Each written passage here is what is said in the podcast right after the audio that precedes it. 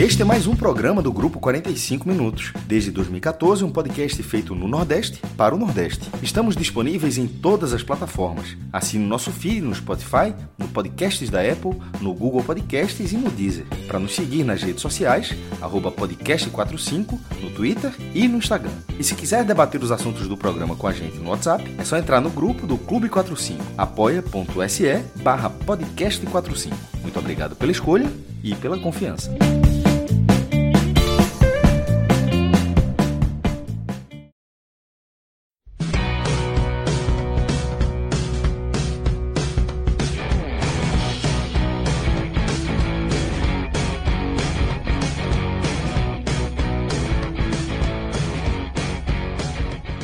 Fala galera ligada aqui nos canais do Grupo 45 Minutos. Sou Cláudio Santana. Estamos a, começando aqui mais um telecast. Hoje o popular telefumo, né? Hoje um, um telecast com dois jogos. É, primeiro vamos falar do, do Náutico, da derrota do Náutico para Ponte Preta por 1 a 0 fora de casa. E, na sequência, a derrota do Fortaleza para o Bragantino, para o RB Bragantino por 2 a 1 lá em Bragança Paulista, por isso que é o popular telefumo, né? Hoje é só derrota. Mas a quarta-feira vai ser cheia, né? Tá sendo cheia, né? Estamos começando aqui, eu tô com o Rodolfo Moreira, daqui a pouco na parte do, do Fortaleza chegam é, Luca Laprovítera e, e Tiago Minhoca. Temos aqui nos trabalhos técnicos é, Rafael Estevam e Marcelo Filho, para a gente tocar esse primeiro programa da noite, primeiro programa, para você que está acompanhando aqui na live, é, o primeiro programa é, para falar desses dois jogos. E na sequência vem o, o podcast Raiz, aí com a turma completa para falar, fazer um balanço aí desse, desse do final do primeiro turno da Série B, é, mudança né, de, de, treinadores. A gente vai falar um pouco das, das, mudanças de treinadores do Náutico aqui, aproveitar que, que o Náutico jogou hoje. Mas tem muito assunto aí pela frente, nesse programa e no próximo, né? Então fique ligado que hoje a noite vai ser longa, começando agora, a gente está começando aqui 9h20. A gente vai, pelo visto, a gente vai entrar, entrar pela madrugada, porque assunto não falta. Mas vamos começar falando desse jogo aqui do Náutico, né? Estou aqui com o Rodolfo. É, derrota do Náutico por 1 a 0 o jogo Náutico comandado por Dudu Capixaba hoje. Elano é, foi anunciado antes, horas antes do jogo, já acompanhou a partida lá no Moisés Lucarelli, acompanhou o jogo junto com Souza, é, a diretoria estava Ari, Ari Barros, Diógenes Braga, é, alguns outros jogadores também estavam lá. E ela não viu de perto né, essa derrota do Náutico é, depois da demissão de, de, Roberto Fernandes. E aí, Rodolfo, vamos começar pela análise do jogo, né? Antes da gente falar de Elano, mas é, o, que, que é que Elano viu? É, você acha que Elano teve mais motivos para ficar preocupado ou viu coisas boas dessa, desse, desse primeiro jogo aí que ele viu em loco do Náutico? Fala, Cláudio, boa noite. Boa noite a todos que estão aqui com a gente. Cumprimento a quem está ouvindo depois aí na, na versão podcast.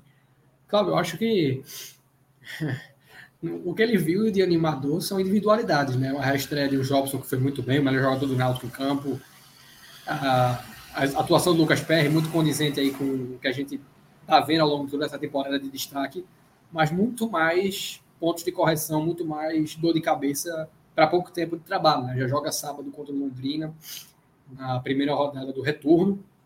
E acho que acabou sendo uma, uma derrota doída, ainda que anunciada antes do jogo. Acho que a perspectiva de, de pontuação era muito baixa, apesar do nivelamento entre os times, da proximidade na tabela, porque um Náutico completamente abatido, um Náutico aos frangalhos, né, de, de uma competição em que pouco evoluiu e quando conseguiu evoluir, a involução veio muito rápido e sobretudo comandado por interino que não tem o que falar, né? Do, o aproveitamento do Capixaba irrisório. Eu me lembro de uma vitória dele na Série C de 2018, né? antes, é, substituindo o Roberto ali antes da chegada de Márcio Goiano, mas um cara que quando, quando pega o time é, não consegue acrescentar em nada a nível de trabalho, um, um auxiliar da casa que devia ter um conhecimento de como usar bem esse elenco e que acabou destruindo o Náutico no segundo tempo, né? Com as mudanças que fez, tomaram decisões muito ruins que deram campo à Ponte Preta, chamaram a Ponte Preta, tiraram um pouco o escape que havia uh, do Náutico na transição ofensiva e culminaram nessa derrota mais uma vez por um ponto que aí não é um, um algo que a gente pode botar na conta do, do, do Capixaba, mas um problema que permeia o sistema defensivo do Náutico há muito tempo, que é a bola parada. A Ponte Preta teve uma sequência de três escanteios até marcar o gol. Se tivesse sido um quarto, teria sofrido de novo e o quinto, porque o Náutico não consegue. O Náutico não consegue defender. É uma soma de fatores, é uma questão da organização, é uma questão comportamental, você não vê ninguém em posição de expectativa, falta tempo de bola, né? Eu, comentei sobre isso depois do, do jogo da Chapecoense, no segundo gol que o Náutico toma, é um gol que sai, tem o que de desorganização, claro, mas o Jonathan Jesus totalmente perdido no tempo de bola. Saltou antes, uma bola fácil de chegar, e hoje a gente viu uma Ponte Preta chegando por cima, com algum incidente, o Lucas Perry trabalhou antes do gol sair, e um gol merecido. Acho que o Náutico mereceu perder. Ele poderia até ter tido um resultado melhor. Talvez pudesse até ter vencido o jogo com um pouco de sorte. A bola do Jobson que vai na trave, né, poderia ter chamado a Ponte Preta. O Náutico poderia, a partir dali, ter achado um contra-ataque. Mas são detalhes pequenos. A Ponte Preta, por exemplo, também poderia ter saído na frente um pouco antes, com a bola na trave do segundo tempo do Bernardo. E quando eu digo que mereceu vencer, é porque o Náutico mexeu errado a partir de uma estrutura que, dadas as limitações, vinha funcionando cedendo campo, cedendo espaço e sem nenhuma imposição na bola aérea defensiva, que acabou culminando nessa derrota. E a Ponte já tinha chegado também no primeiro tempo, é, numa cabeçada que raspa a trave. Não, não, não foi assim uma coisa que se limitou àquela sequência de escanteios. O Náutico deixa a desejar nisso nessa partida, como vem deixando ao longo de todo o campeonato. E aí, né, o, o último ponto desse, dessa análise inicial, a, a leitura que o que está sendo feita, né, sobretudo antes do jogo, na contratação do Elano, de que ah, a situação não é desesperadora, só estamos a um ponto, está muito nivelado. Cara, é muito rápido para isso para isso virar uma distância considerável. Muito rápido. É, é, é um ponto, tu, é, co, co, acho que a análise ela não está. Não estou dizendo que é uma análise incorreta, mas é uma análise, ao meu ver, muito fria, sabe? Sem considerar realmente o contexto que a competição tem é, o Náutico vai jogar, por exemplo, no sábado contra um adversário que o Náutico não sabe o que é vencer.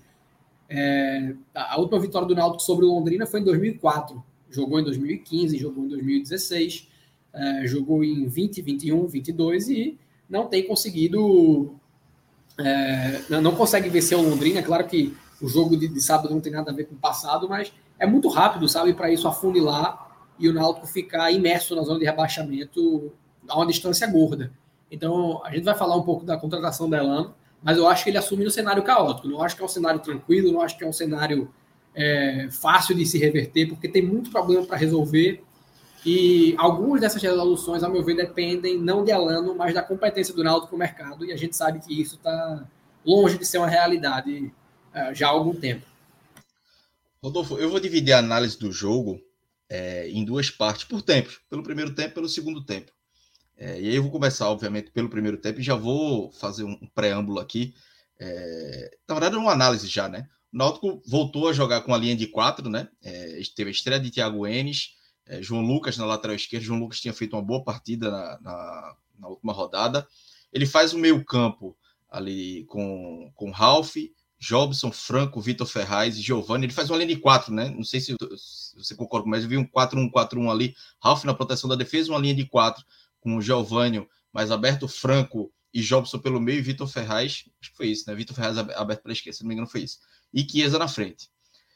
E aí o Náutico, eu senti o Náutico com dificuldade no meu campo. Tirando Jobson, todos os outros jogadores, pelo menos na minha opinião, estavam abaixo. Assim, não estava conseguindo render. Giovanni, por exemplo, também muito é, na ponta. É, Giovanni estava sendo mais um segundo atacante na, na, na carreira. Né? E hoje, como ponta, ficou sumido. Ficou para Jobson tentar desarmar e, e, criar. E ele foi o responsável pela melhor chance do primeiro tempo, né? E o Chiesa sumido, mas justamente também eh, ah, sumido, entre aspas, assim, teve uma grande chance que ele perdeu, acho que duas chances que ele perdeu, mas era um lance de impedimento. E, e mas a bola também chegou pouco, porque o Náutico estava tendo essa dificuldade no meio campo. E aí Thiago Enes tendo muita dificuldade pelo lado direito, no primeiro tempo que ele errou tudo. É, mas assim, é, nesse, nesse primeiro tempo, acho que o Náutico teve muita dificuldade, sobretudo nesse meio campo, né? E aí eu queria tua opinião, assim, é, foi o meio campo que não funcionou mesmo? É o, foi o posicionamento, talvez colocando o Franco pelo lado e trazendo o Giovanni para o meio, ou mudando até essa linha, em vez de fazer uma linha de quatro, fazendo losango, não sei. É, é, o desempenho do Náutico. E aí também é, ficou bem clara a estratégia do Náutico. Né? A estratégia do Náutico era ficar mais defensivo para explorar a linha alta de L dos Anjos. Dudu Capixaba conhece muito, o Náutico conhece muito bem a linha alta. A gente sofreu e se deu bem muito, muito do, do dessa questão de linha alta do Náutico. Né? O Náutico pensou assim, pô, eu sei o que é essa linha alta de L dos Anjos. tanto faz eu explorar ela bem, como também eu sofrer. E o Náutico tentou explorar, mas não conseguiu. O Náutico tentou muitas é, bolas é, longas, algumas é, no início do jogo que deram certo, mas estava impedimento, e depois ficou muito travado, muito por esse meio campo. E aí, Rodolfo, eu queria essa, essa tua análise desse, desse primeiro tempo do Náutico, da escalação de Dudu Capixaba e da postura do time é, nos primeiros 45 minutos, da estratégia de jogo do Náutico. O que é que tu achou? Se, se a ideia foi correta, se acabou funcionando ou não, se, é, se dava para ter funcionado melhor, né? A minha discordância, Cláudio, a respeito da escalação, é muito pequena. Eu acho que ela foi uma escalação coerente com as demandas que haviam do, do Capixaba incluindo a mudança de esquema. Por quê? Ah, Para jogar numa linha de quatro, nem Tássio, nem Pedro Vitor, que foram alas recorrentes durante o 3-5-2 de Alberto Fernandes, conseguiriam entregar. Né? Tássio é um atleta que vem tendo muita dificuldade na temporada, que fez poucos bons jogos e quando fez foi jogando nessa condição de ala, assim como o Pedro Vitor. Né? Esse segundo muito mais na questão da valência física. Então, o Thiago Enes treinando há algum tempo, João Lucas, que vem fazendo boas partidas, ambos laterais de ofício. É, essas duas alterações elas eram esperadas e eu tinha sim a expectativa de que o Náutico viesse a, a atuar nessa, nessa linha de quatro. Assim como vi coerência na escalação da zaga. Né? Carlão, zagueiro natural pela direita, você tinha o João Paulo no banco, mas é um atleta totalmente instável. O Bruno Bispo tem algumas boas exibições recentes. E eu não acho que a estrutura do meio de campo ela foi incorreta. A bem dizer, eu acho que qualquer opção feita pelo Dudu hoje resultaria numa atuação confusa. O Náutico é um time que sofreu com muita variação, com muita perda de atleta, então não existe constância que permita a gente confiar em nenhum esquema no momento, em nenhuma estrutura. Porque é uma equipe dispersa, no fim das contas. É uma equipe com capacidade de concentração baixa. E eu vou dar o um exemplo didático do lance que reflete. Do, há, vários lances que refletem, mas eu vou tocar em um objetivamente que, que mostra isso ah, de, de, maneira incontestável. E aí a única discordância que eu tenho a respeito da escalação é o Chiesa como 9. Né? Eu não sei exatamente por que do Amarildo não está no banco no jogo de hoje. Mas para mim. Rodolfo, só para interromper, desculpa, mas o que eu soube é que o Náutico está querendo se livrar de Amarildo. Viu? Eu acho que ele não, é, e, não deve ter um é uma... futuro no Náutico, não. Veja, essa é uma, é uma decisão que eu acredito ser pertinente pela capacidade técnica que esse atleta tem, que é baixa ressalte, né, para deixar bem claro. Agora, é o, é o atleta do, dos três centroavantes que o Náutico tem hoje. Chegou um momento da temporada que o Náutico não tinha centroavante para jogar. Hoje tem três no elenco. Né, dois sem ritmo de jogo e um sem a menor condição técnica que está jogando na Série B, que é o Amarildo. Mas é o atleta com mais capacidade física para estar tá jogando no jogo de hoje. E querendo ou não, tem seus dois gols. A Chiesa não tem um no ano. Tudo bem que teve muito menos minutos, mas é um atleta sem ritmo. Tá, isso está claro pelo gol que Chiesa perde do jogo passado é, contra a Chapecoense, que perdeu, inclusive, no, no, começo da partida de hoje. O lance foi invalidado em função do impedimento. E hoje ele dominou a bola, né? Ele, ele falhou no domínio e... da bola e acabou perdendo um pouco a finalização. Mas assim, cara, tá muito nítido para mim que é um atleta que não tem margem de recuperação, sabe? Talvez com alguma sequência o Chiesa volte a ter alguma performance, mas vai ser muito aquém do Chiesa que, que o Náutico, não, não só do Chiesa do passado, de 10 anos atrás, mas até mesmo do Chiesa de dois anos atrás, quando foi peça é, uma peça diferenciada na reação do Náutico na, na Série B com o próprio Hélio dos Anjos. Então eu discordo dessa escalação do Chiesa, não sei da, realmente da condição do Jonathan Jesus, se tinha condição de, de atuar hoje é, começando como titular. Não vou dizer que, que o Amarildo jogando como camisa 9 era a melhor opção, mas entre os três centroavantes, sim, ele de fato é o melhor condicionado. Agora, você tinha as outras opções. O Giovanni jogou como falso 9 em outras vezes. É, você tinha o Pedro Vitor no banco que podia povoar um pouco mais. Então, eu discordo, independente da, da, da estrutura utilizada no ataque da escalação de Chiesa. Eu acho que não é cabível. Um atleta que veio de um período longo fora, um atleta que está sem confiança. Não, não, não há margem para essa escalação, ao meu ver, isso ficou claro na, na, no jogo. Chiesa não conseguiu contribuir em nada no, no jogo do Náutico. Para bem dizer, ele ajeita a bola para o Jobson finalizar, na bola que vai na trave, né? ele toca de cabeça para trás, propositalmente é, é, lógico que não é uma bola que vem fácil, é muito mais mérito do Jobson acertar aquele chute ali do que do Chiesa projetar. Mas para não passar batido, ele teve é, essa participação. E aí, como falei, eu acho que a atuação do Náutico no primeiro tempo, que é uma atuação de risco, a Ponte Preta teve mais de 10 finalizações, o Náutico teve o chute do Jobson fora da área e a chance do gol no lado do Chiesa. Teve outra chegada que o Vitor Ferraz chuta prensado. Mas a atuação do Náutico ela seria confusa de qualquer forma. Não dava para a gente cobrar do Náutico hoje uma partida segura. O Náutico não tinha técnico. E como eu falei, a gente não tem hoje, e isso é muito importante, cara. É muito importante você ter um auxiliar da casa em que seja, em que haja essa confiança de que, independente do tempo que se leve para trazer um, um, novo treinador, ele vai dar conta do recado. Por dois motivos. O primeiro, a figura de tampão, né, mesmo que seja de fato algo provisório, é importante você ter um cara com a capacidade de estruturar a equipe, e o Dudu Capixaba não tem. Sempre que o Náutico depende né, do uso do Capixaba, o Náutico faz partidas ruins. E, e como eu falei, eu, tô, eu, tô, eu, eu levei em consideração aqui que ele não tinha condição de fazer um jogo seguro, mas ele não consegue extrair o máximo dentro das limitações que a gente releva na, na conjuntura. E o segundo ponto é que a gente já cansou de ver no futebol brasileiro times que, se valendo da figura do auxiliar, foram até o fim e saíram campeões. É o Flamengo de Andrade, o Flamengo de Jaime de Almeida, o Corinthians de Carilli.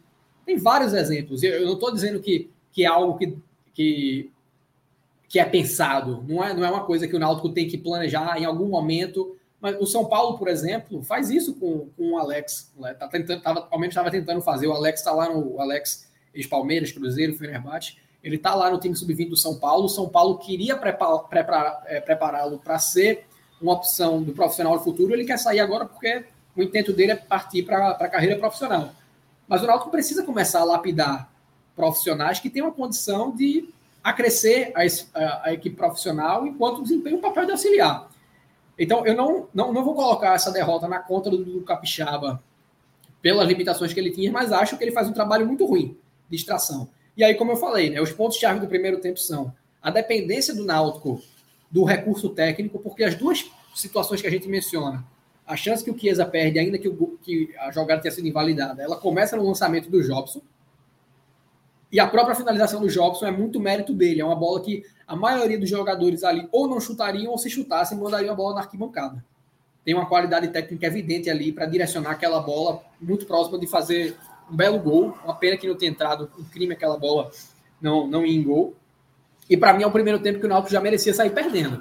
Pelo ímpeto que, que a Ponte Preta teve em chegar mais e, sobretudo, pelo espaço que o Náutico deu. A Ponte Preta teve muito espaço para bater de fora da área. Muito espaço. Muito é, espaço aberto na intermediária. E, de certa forma, é um pecado, porque o Náutico tinha um meio-campo mais povoado, certo? O Náutico tinha um primeiro volante, que é o caso do Ralf.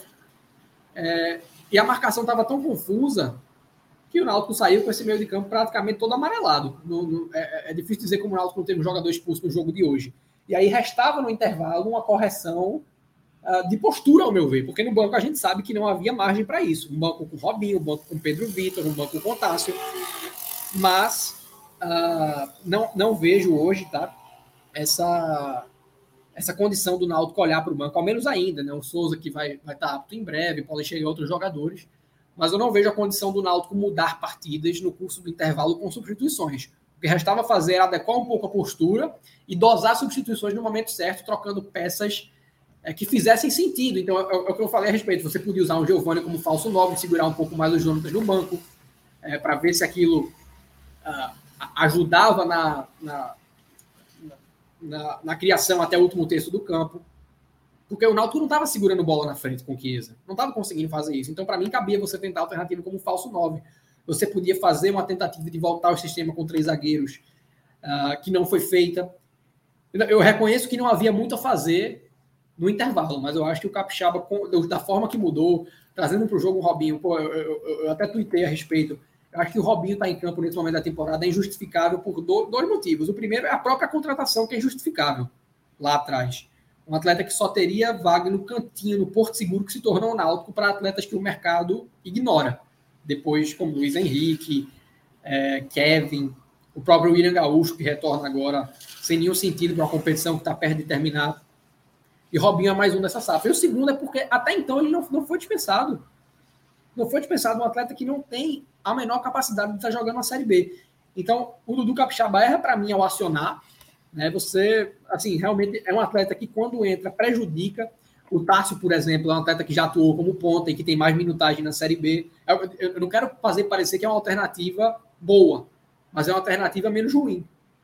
E, da maneira que foi, o Náutico não conseguiu uh, mudar essa postura. As substituições pioraram o desempenho da equipe, o Náutico deu campo e foi, assim, agredido constantemente naquela sequência de escanteios. É cabeçada que o Lucas Perry defende, bola na trave. E aí chega um momento que eu queria comentar, Cláudio, eu até desrespeitei um pouco a tua divisão, porque já fui entrando... Não, pode seguir, pode ir. Mas, cara, se você olha o lance do gol da Ponte Preta, é muito constrangedor. Porque a primeira cabeçada, que serve como assistência, ela trava por completo a zaga do Náutico. Toda a linha de defesa do Náutico para e fica olhando a sequência da jogada. E o Lucas Perry toca na bola, que é cabeceada em direção ao gol. Aquela bola poderia muito bem ter virado um rebote.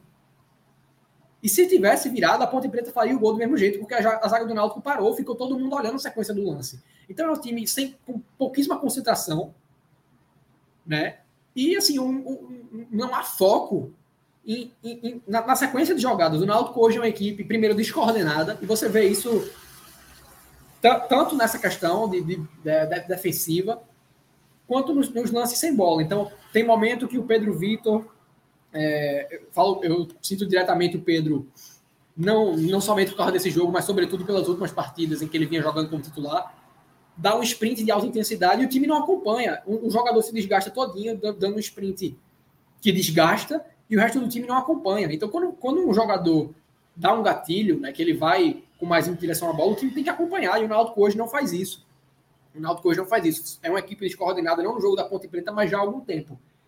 E é eu, quando sai o gol, ali é uma sentença de derrota. Voltou ao estágio que, que a gente tinha em algum momento do ano, que o Náutico levava gol e a gente já sabia que não conseguiria reagir, que o gol tomado ele castiga, porque a gente já sabe que vai permanecer daquele jeito até o fim. E poderia ter sido até pior, a Ponte Preta poderia ter aumentado o placar. E aí vem uma virada de turno com o Náutico na zona de rebaixamento. É, eu lembro, por exemplo, a nível de comparação, para mostrar como o Náutico se tornou um clube apequenado na Série B. Em 2006, né, quando o Náutico entra no G4 ali por volta da oitava rodada, o Náutico não saiu mais, até o fim da competição. Em 2011, o Náutico teve também uma campanha sólida, de total estabilidade no grupo dos quatro. Chegou até, em algum momento, a perseguir a portuguesa ali, acabou disparando. Mas hoje o Náutico é um clube magnetizado no Z4 da Série B. Quando ele sai para uma rodada, vem a rodada seguinte e o imã puxa de volta. É um clube que se acostumou a ter aproveitamento de rebaixado. Né? A Série B de 2020 foi do início ao fim. A Série B do ano passado viveu um recorte considerável com aproveitamento, de, não de time rebaixado, de saco de pancada. E agora esse ano vai para mais uma campanha que, pior do que 2020, não do início ao fim da Série B, mas do início da temporada, no início da temporada, quando se fechou a janela, que a gente olhou assim, porra, esse mercado do Náutico ele tem uma possibilidade, foi, foi, foram as palavras que a gente trouxe aqui que a gente acabou concordando. Né? Tem uma possibilidade pequena desse mercado do Náutico dar muito certo, mas o mais provável é que vai dar muito errado e o clube sofra com isso até o fim do ano, é o que está acontecendo. Não houve correção de rumo. O Náutico, quando teve a troca do Conceição, a saída do Conceição, optou por uma, uma decisão de trazer o Roberto Fernandes, que era algo seguro para o desafio iminente da final estadual e temerário na, na leitura, na interpretação que o Náutico tinha para viver uma Série B de risco. E o Náutico não conseguiu reforçar o elenco no momento certo, o Náutico não conseguiu uh, dar muita condição à, medida que tanto é, ignorou esse contexto que eu dei de um elenco frágil e segue sem dar as melhores condições. E aí eu já estou sendo repetitivo nisso porque eu falo todo podcast. Qual é a melhor condição para mim? Você jogar no arena, é sair do gramado desgastado dos aflitos, um, um gramado que prejudica um jogo mais apoiado, como por exemplo o que o Elano vai querer fazer, que potencializa o risco de lesões num, num clube que já tem um histórico preocupante. Então, hoje, para mim, o Náutico segue uma carteira de rebaixamento que é vai sendo seguida fielmente.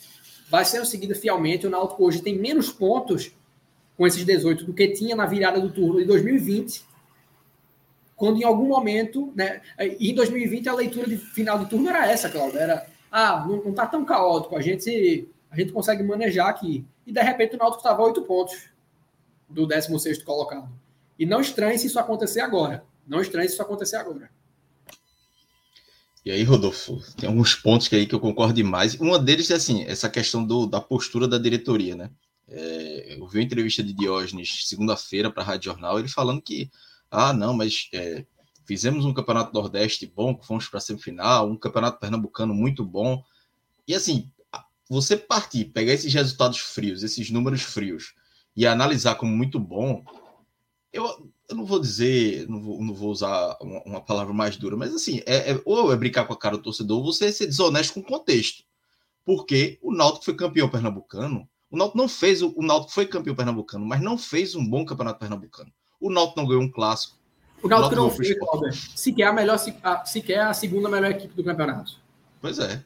Era ter Náutico isso. foi campeão, mas ele não foi. E, e isso não é, não é Rodolfo sendo chato com o Náutico, porque já aconteceu outras vezes. O Sport em 2017 não foi a melhor equipe do campeonato e foi campeão. É, já, é normal acontecer isso no campeonato nivelado entre dois, três times. Pode pesar a camisa, pode haver uma mudança de última hora. O Santa Cruz de 2016 fazia um campeonato muito ruim, é o famoso cresceu na hora certa. Mas, isso, assim, desculpa interromper, mas só para concordar contigo, primeiro, o Náutico não fez nenhuma Copa do Nordeste boa. O Náutico chegou na semifinal por um acidente que é aquela falta do Júnior Tavares que desvia, o Náutico classifica nos pênaltis, mas o Náutico fez um jogo muito ruim. E o Náutico fez uma partida com o Fortaleza, que ainda que o Fortaleza também não tenha ido bem, o Náutico jamais chegou perto de classificar. De hoje a gente poderia dizer, ah, mas a gente estava perdendo de 1 a 0 até os 40, teve um chute do Evandro antes, que se entra, mudava tudo, mas assim, é, é algo do contexto do jogo, uma bola de um escanteio que espirrou, não é, não é nada que denota organização. E como você, você e eu já concordamos, o Náutico não fez um pernambucano bom. Na verdade, foi tudo tão ruim que a gente, antes da Série B, a gente reforçou a nossa leitura de pré-temporada, que era o Náutico vai brigar na Série B pelo rebaixamento. Era, era essa a nossa leitura. Só quem não via e quem continua a não ver, mesmo com o campeonato já tendo terminado sua primeira metade, é a diretoria do Náutico. Na cabeça deles, o Náutico está dentro do contexto, porque as lesões, porque o, VAR no jogo do Tom Bense, e tudo bem, existem pontos que, que, fazem sentido. O Náutico poderia hoje talvez ter mais dois, mais quatro pontos, mas estaria ainda brigando. Mas se o Náutico tivesse os pontos que o VAR tirou, por exemplo, o Náutico estaria dentro da briga contra o, contra o rebaixamento. O, o cenário não estaria diferente. Ele podia estar é, menos assombroso, por, por você estar, como eu falei, magnetizado nessa zona. Parece não ser uma coisa que a gente não consegue sair. Mas a briga estaria sendo a mesma. Então não é nada que, que mude a avaliação que se faz do trabalho, que é um trabalho muito ruim desde a postura do presidente, isso é algo que você pontuou que eu concordo totalmente, Diógenes brinca com o contexto, passando pelo executivo de futebol, indefensável, e chegando no trabalho de campo. E aí você pode falar de treinador, você pode falar de auxiliar, é muito ponto para criticar, muito. E aí você pega Copa do Brasil eliminada na primeira fase, Copa do Nordeste chegou na semifinal, mas no contexto que Rodolfo falou, passou num, num acidente de percurso, porque jogou pior que o Botafogo, empatou no final do jogo nos pênaltis, ganhou do, no Pernambucano, é, é, é, apesar de ter sido campeão pernambucano, mas não fez um bom pernambucano. É, passou contra o Santa Cruz jogando muito mal nos pênaltis, venceu o Retrô perdendo em casa e, e, e o Retrô dando uma pipocada, porque dá para falar que foi uma pipocada, o, o Náutico perde Jean Carlos com 20 minutos de jogo o Retrô se acovarda em campo e o Náutico acaba fazendo gol e, e ganha nos pênaltis mais uma vez. Então, assim, não dá para dizer que se o Náutico hoje acaba a temporada com o Naldo com título pernambucano e escapou do rebaixamento em 12 14 colocado, não dá para dizer que essa temporada é boa. Não dá. O, o desempenho alti, foi campeão pernambucano, mas só isso não, não justifica uma boa temporada do Náutico, justamente por esse desempenho no, no âmbito nacional, que, que vem é, sendo muito ruim. Mas aí voltando para isso, voltando só rapidamente para falar de hoje, que me preocupa essa essa postura da diretoria de não ligar o sinal de alerta. Tem que ligar o sinal de alerta, como o Rodolfo falou no início. Se esperar mais uns 5, 6 jogos, daqui a pouco vai estar afundado no buraco, e aí, meu amigo, aí vai, estar, aí vai entrar no desespero que é difícil tirar. É difícil, e aí pega um treinador é, que chegando há pouco tempo, que não tem, apesar de ter bagagem, obviamente, dentro do futebol, mas não tem bagagem como treinador. Então é, é preocupante a diretoria não ter esse sinal de alerta ligado, de não ter, já era para estar em cima assim, perto do desespero, né, né, Rodolfo? Totalmente. E veja só, a conta de ah, faltam 19 jogos. Você vai pegar Cruzeiro em Belo Horizonte, Vasco no Rio, Esporte na ilha, que uh, você pode dizer, ah, é um clássico, é nivelado, e realmente, quando você olha a história do clássico em campeonato nacional, o Náutico empata muito em casa, empata muito fora. Mas são, são vários jogos que você olha assim, e tudo bem, tem uma distância muito grande entre o momento que a gente está e o, e o clássico, por exemplo, ou o jogo com o Vasco. Mas assim, existe um. O Náutico não tem hoje muito mais do que acrescentar nesse time. Jobson já voltou, tudo bem, vai acrescentar bastante. Souza vai entrar. O Jonathan Jesus vai pegar ritmo de jogo, mas o Náutico precisa de zagueiro. O Náutico precisa contar com a, a, a completa paralisação desse histórico de lesões. O Náutico não, é, em alguns momentos vai ter jogador suspenso, como teve ou machucado, como teve Jean Carlos hoje, que poderia ter acrescentado um pouco mais. Eu, eu não consigo, de forma alguma, já há algum tempo que eu olho para o campeonato com algum desespero, por não ver expectativa de. Eu não cobro nem. Não era nem uma cobrança tanto por melhora de futebol, mas de uma, um ritmo de pontuação que desse a perspectiva de você ter um ambiente tranquilo para potencializar a performance. Hoje o Náutico não precisa disso. O Náutico precisa de uma sequência de pontos. O Náutico precisa vencer Londrina, empatar com Bahia. E a gente sabe que é difícil. A gente sabe que é difícil. O empate com Londrina é uma coisa altamente provável. Quando a gente baliza as duas equipes, quando a gente baliza o momento do campeonato. Aí vai sair para jogar com Bahia. Jogo difícil, jogo que o Náutico não é favorito. Bahia é, que, que, empata um jogo agora em casa, não sabe se vai, como vai ser a pontuação é, na próxima rodada. Chega pressionado também, precisando fazer o resultado. Então, eu vejo a situação já dentro de uma margem de desespero, não porque seja impossível reverter, porque a pontuação seja próxima do irreversível, não. Mas porque eu vejo o Náutico caminhando para um cenário parecido com o que 2020 foi, e a repetição do fim de 2020 não é algo fácil. Não é. É algo bastante complicado, porque, por exemplo, em 2020 eu me lembro que é, eu particularmente apostei na permanência do Náutico no momento que ele foi contratado a oito pontos da zona.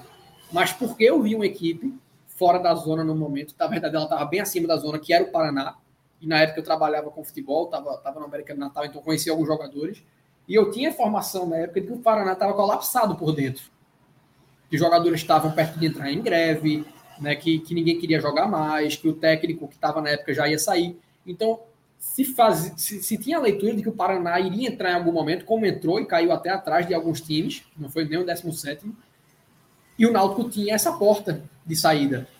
Você contar que isso vai acontecer de novo, tudo bem que aqui eu já estou contando que o Náutico vai chegar no momento, não estou contando, mas tenho receio de que o Náutico chegue a algum momento colapsado. E se isso acontecer, vai precisar contar que algum time esteja em franco descenso ou totalmente estagnado na tabela, como o Náutico está agora, por exemplo. Como o Náutico está agora. E aí, ah, a situação não é caótica, experimenta, não ganhar do Londrina, perder do Bahia, não vai ser fácil, cara. E aí chega aqui para pegar. É, aí sai para.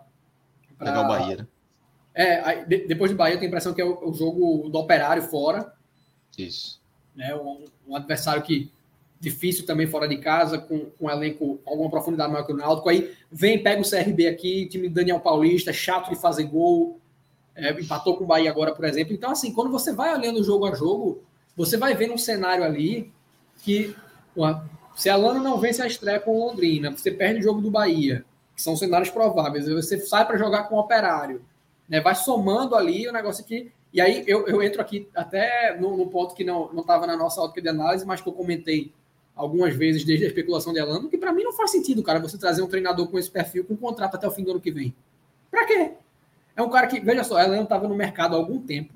Então, mesmo que Elano fizesse um trabalho regular de estabilização do Náutico e o Náutico quisesse renovar no fim do ano, isso provavelmente seria muito factível. E mesmo que Elano fosse um cara que você dissesse, ah, a probabilidade aqui é, é dele acelerar nosso desempenho, a gente vai ter uma série de 4, 5 vitórias. Cara, o Náutico é um clube moedor de treinador. Ele dos Anjos fazendo o que fez, tirando de rebaixamento certo, trazendo um título que não vinha há 50 e tantos anos da forma que aconteceu começando uma Série B com 14 vitórias, saiu em cinco jogos. Voltou desgastado. O Náutico não começa e termina uma temporada com, com o mesmo treinador desde 2004, são 18 anos. Então, o que é que vai levar você a crer que é Lano, tudo bem, grande jogador de futebol, né, um cara que, além de, de um de, de, atualizado como treinador, era um cara muito tático em campo, né? Lano não era um, assim, um jogador da primeira prateleira no nível técnico do Brasil, mas era um cara que sabia se adaptar a diversas funções.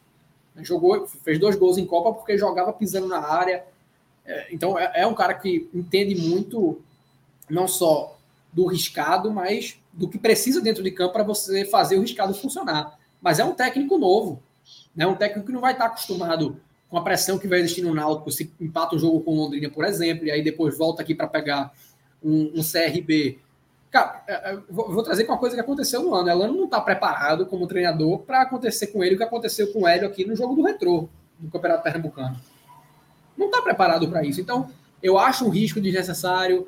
É, esse contrato até o fim de 2003. Você, você, você vê que o Náutico está ignorando o risco de rebaixamento, quando você vê que a assinatura desse contrato até o fim do ano que vem, ela nem considera isso. O Náutico não trabalha com a possibilidade real de ser rebaixado. É assim, para mim, cada vez mais está claro que quem comanda o Náutico está preso numa realidade paralela onde o trabalho, a avaliação do trabalho é muito melhor do que de fato é, e a realidade não bateu a porta. Uma realidade anunciada desde janeiro ainda não chegou. Para eles, o, Náutico vai deslanchar a qualquer momento, simplesmente porque você tem uh, peças que são muito boas, de fato, a nível de Série B. O Náutico tem o Jean Carlos, tem o Jobson, tem o Souza, o Vitor Ferraz. O Náutico tem bons jogadores, tem um goleiro muito acima da média do campeonato, mas o Náutico é uma equipe desorganizada, o Náutico é uma equipe totalmente instável. É o quarto treinador no ano. O quarto. E ele vai chegar agora sem a margem de trabalho que outros tiveram. Então, você não vê assim nada que leve a crer que o Náutico vai ter um fim de campeonato sossegado. A minha leitura é: é muito factível o Náutico reverter esse cenário, está totalmente realizável, mas o Náutico vai brigar até o fim. O Náutico não vai chegar na 35 rodada livre do risco de abaixamento. Se a... Torço para que aconteça. Se acontecer, eu venho aqui bater palmas para Elon e dizer, pô, o cara conseguiu um feito bem considerável. Ele livrou o Náutico desse risco de queda com muita antecedência. Mas eu não vejo acontecer. Não vejo acontecer e não vejo a diretoria e como um todo a estrutura de futebol do Náutico preparada para enfrentar essa realidade. A diretoria do Náutico é, eu falo, comento muito em grupos que é muito tapinha nas costas, é muito feito de amizade, não muito de competência e uma prova do que é, por exemplo, o Náutico hoje está no mercado em busca de um zagueiro, que é necessário, e um ponto, que é necessário. E não quer um primeiro volante. A gente vê o Ralf de Javan, entra um, sai outro, e não, não tá dando, não estão dando conta, né? Isso aí já mostra o erro. Mas vamos voltar agora para o jogo.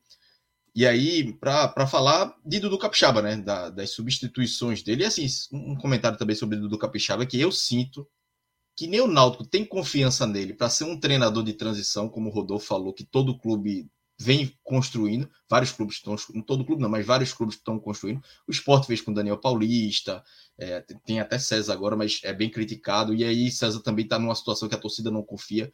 Mas você pega vários outros clubes. Vai falar, Rodolfo? Olha, é, tem um. Eu, eu citei alguns, alguns exemplos desses técnicos de transição que são mais distantes, né? Flamengo duas vezes, Corinthians. Mas você pega Jair Ventura no Botafogo, foi, foi um cenário parecido, mas você pega, por exemplo, o que o Santa fez lá atrás com o Dado Cavalcante foi isso. Dado foi o técnico, era o técnico de base, então conhecia vários atletas que estavam ali, que depois é, viraram a realidade do Santa Cruz, Gilberto, acredito que Renatinho estava nessa leva.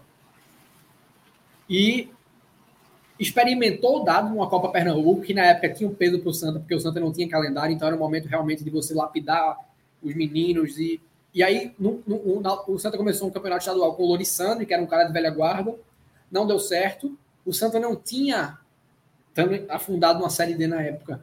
O Cacife para trazer um cara que desse uma segurança e diz, porra, tem dado aí, que era um técnico bem novo, o dado tinha menos de 30 anos, era o técnico mais novo do Brasil, acho que ele tinha 26, 27 anos, mas era um cara que já conhecia o grupo, conhecia o processo, e o Santa tinha confiança na capacidade de dado.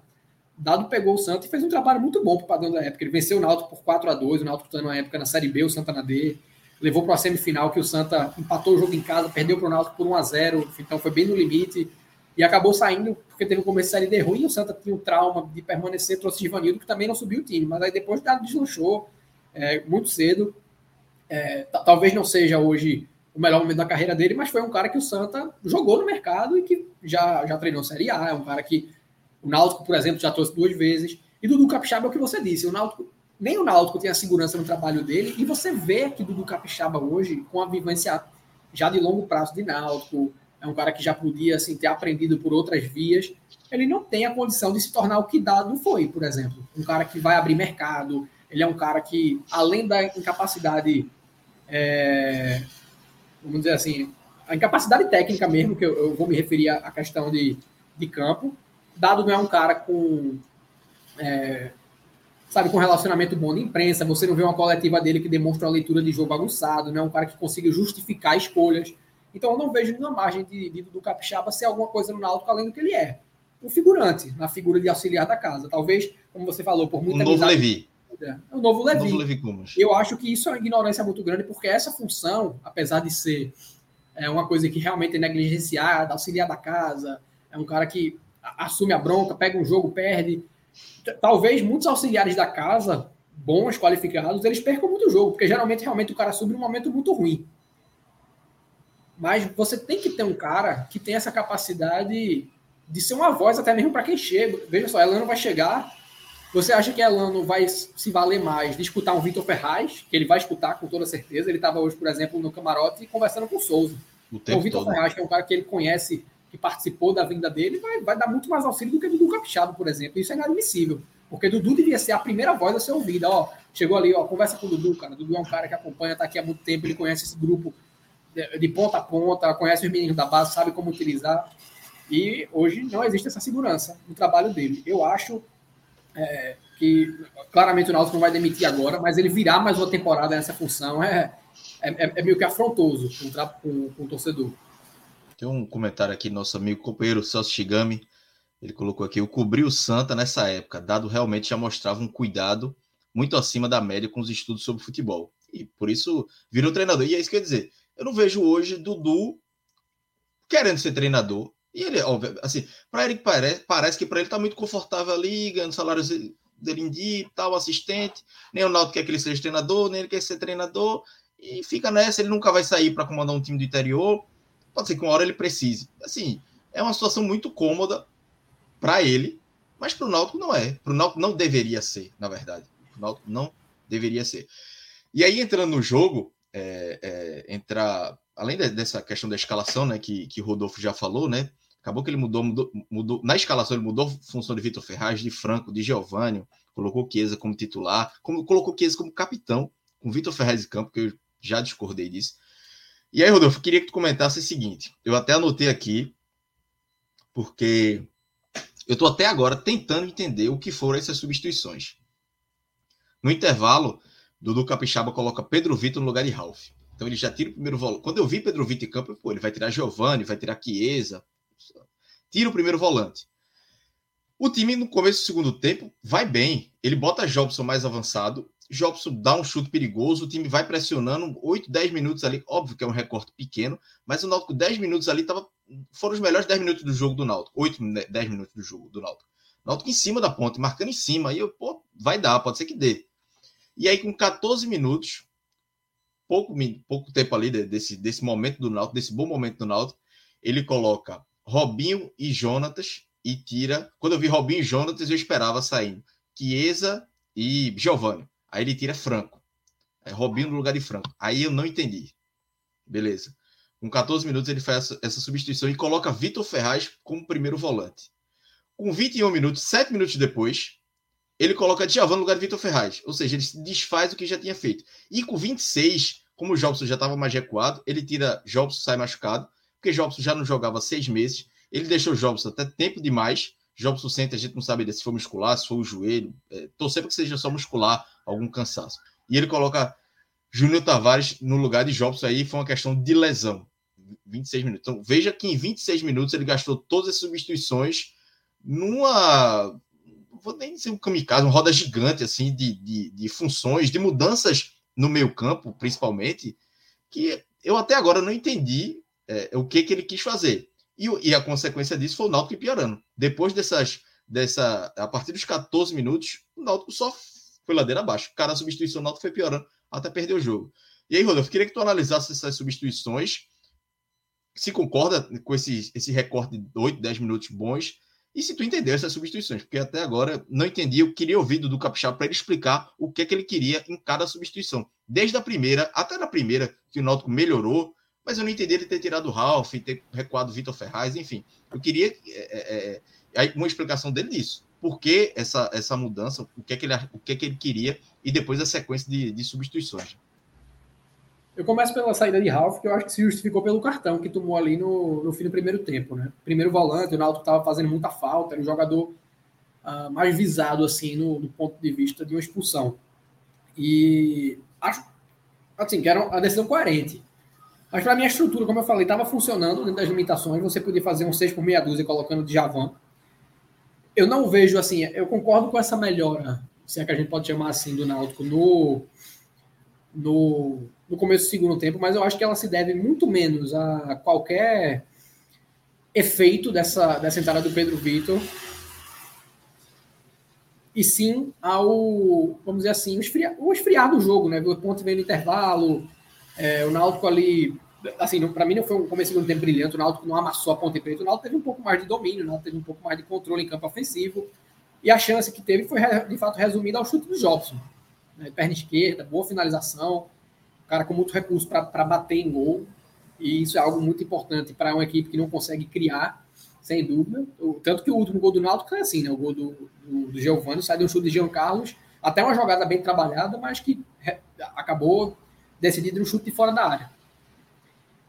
E aí, quando a Ponte Preta reaquece, que entra no jogo, o Hélio dá uma, dá uma chamada maior, começa a dominar o Náutico como quer, e aí sim tem a piora, ao meu ver, por conta das mudanças do Dudu. Eu acho que ficou muito confuso e incoerente. É o que eu falei. Ver o Robinho entrar em campo, cara.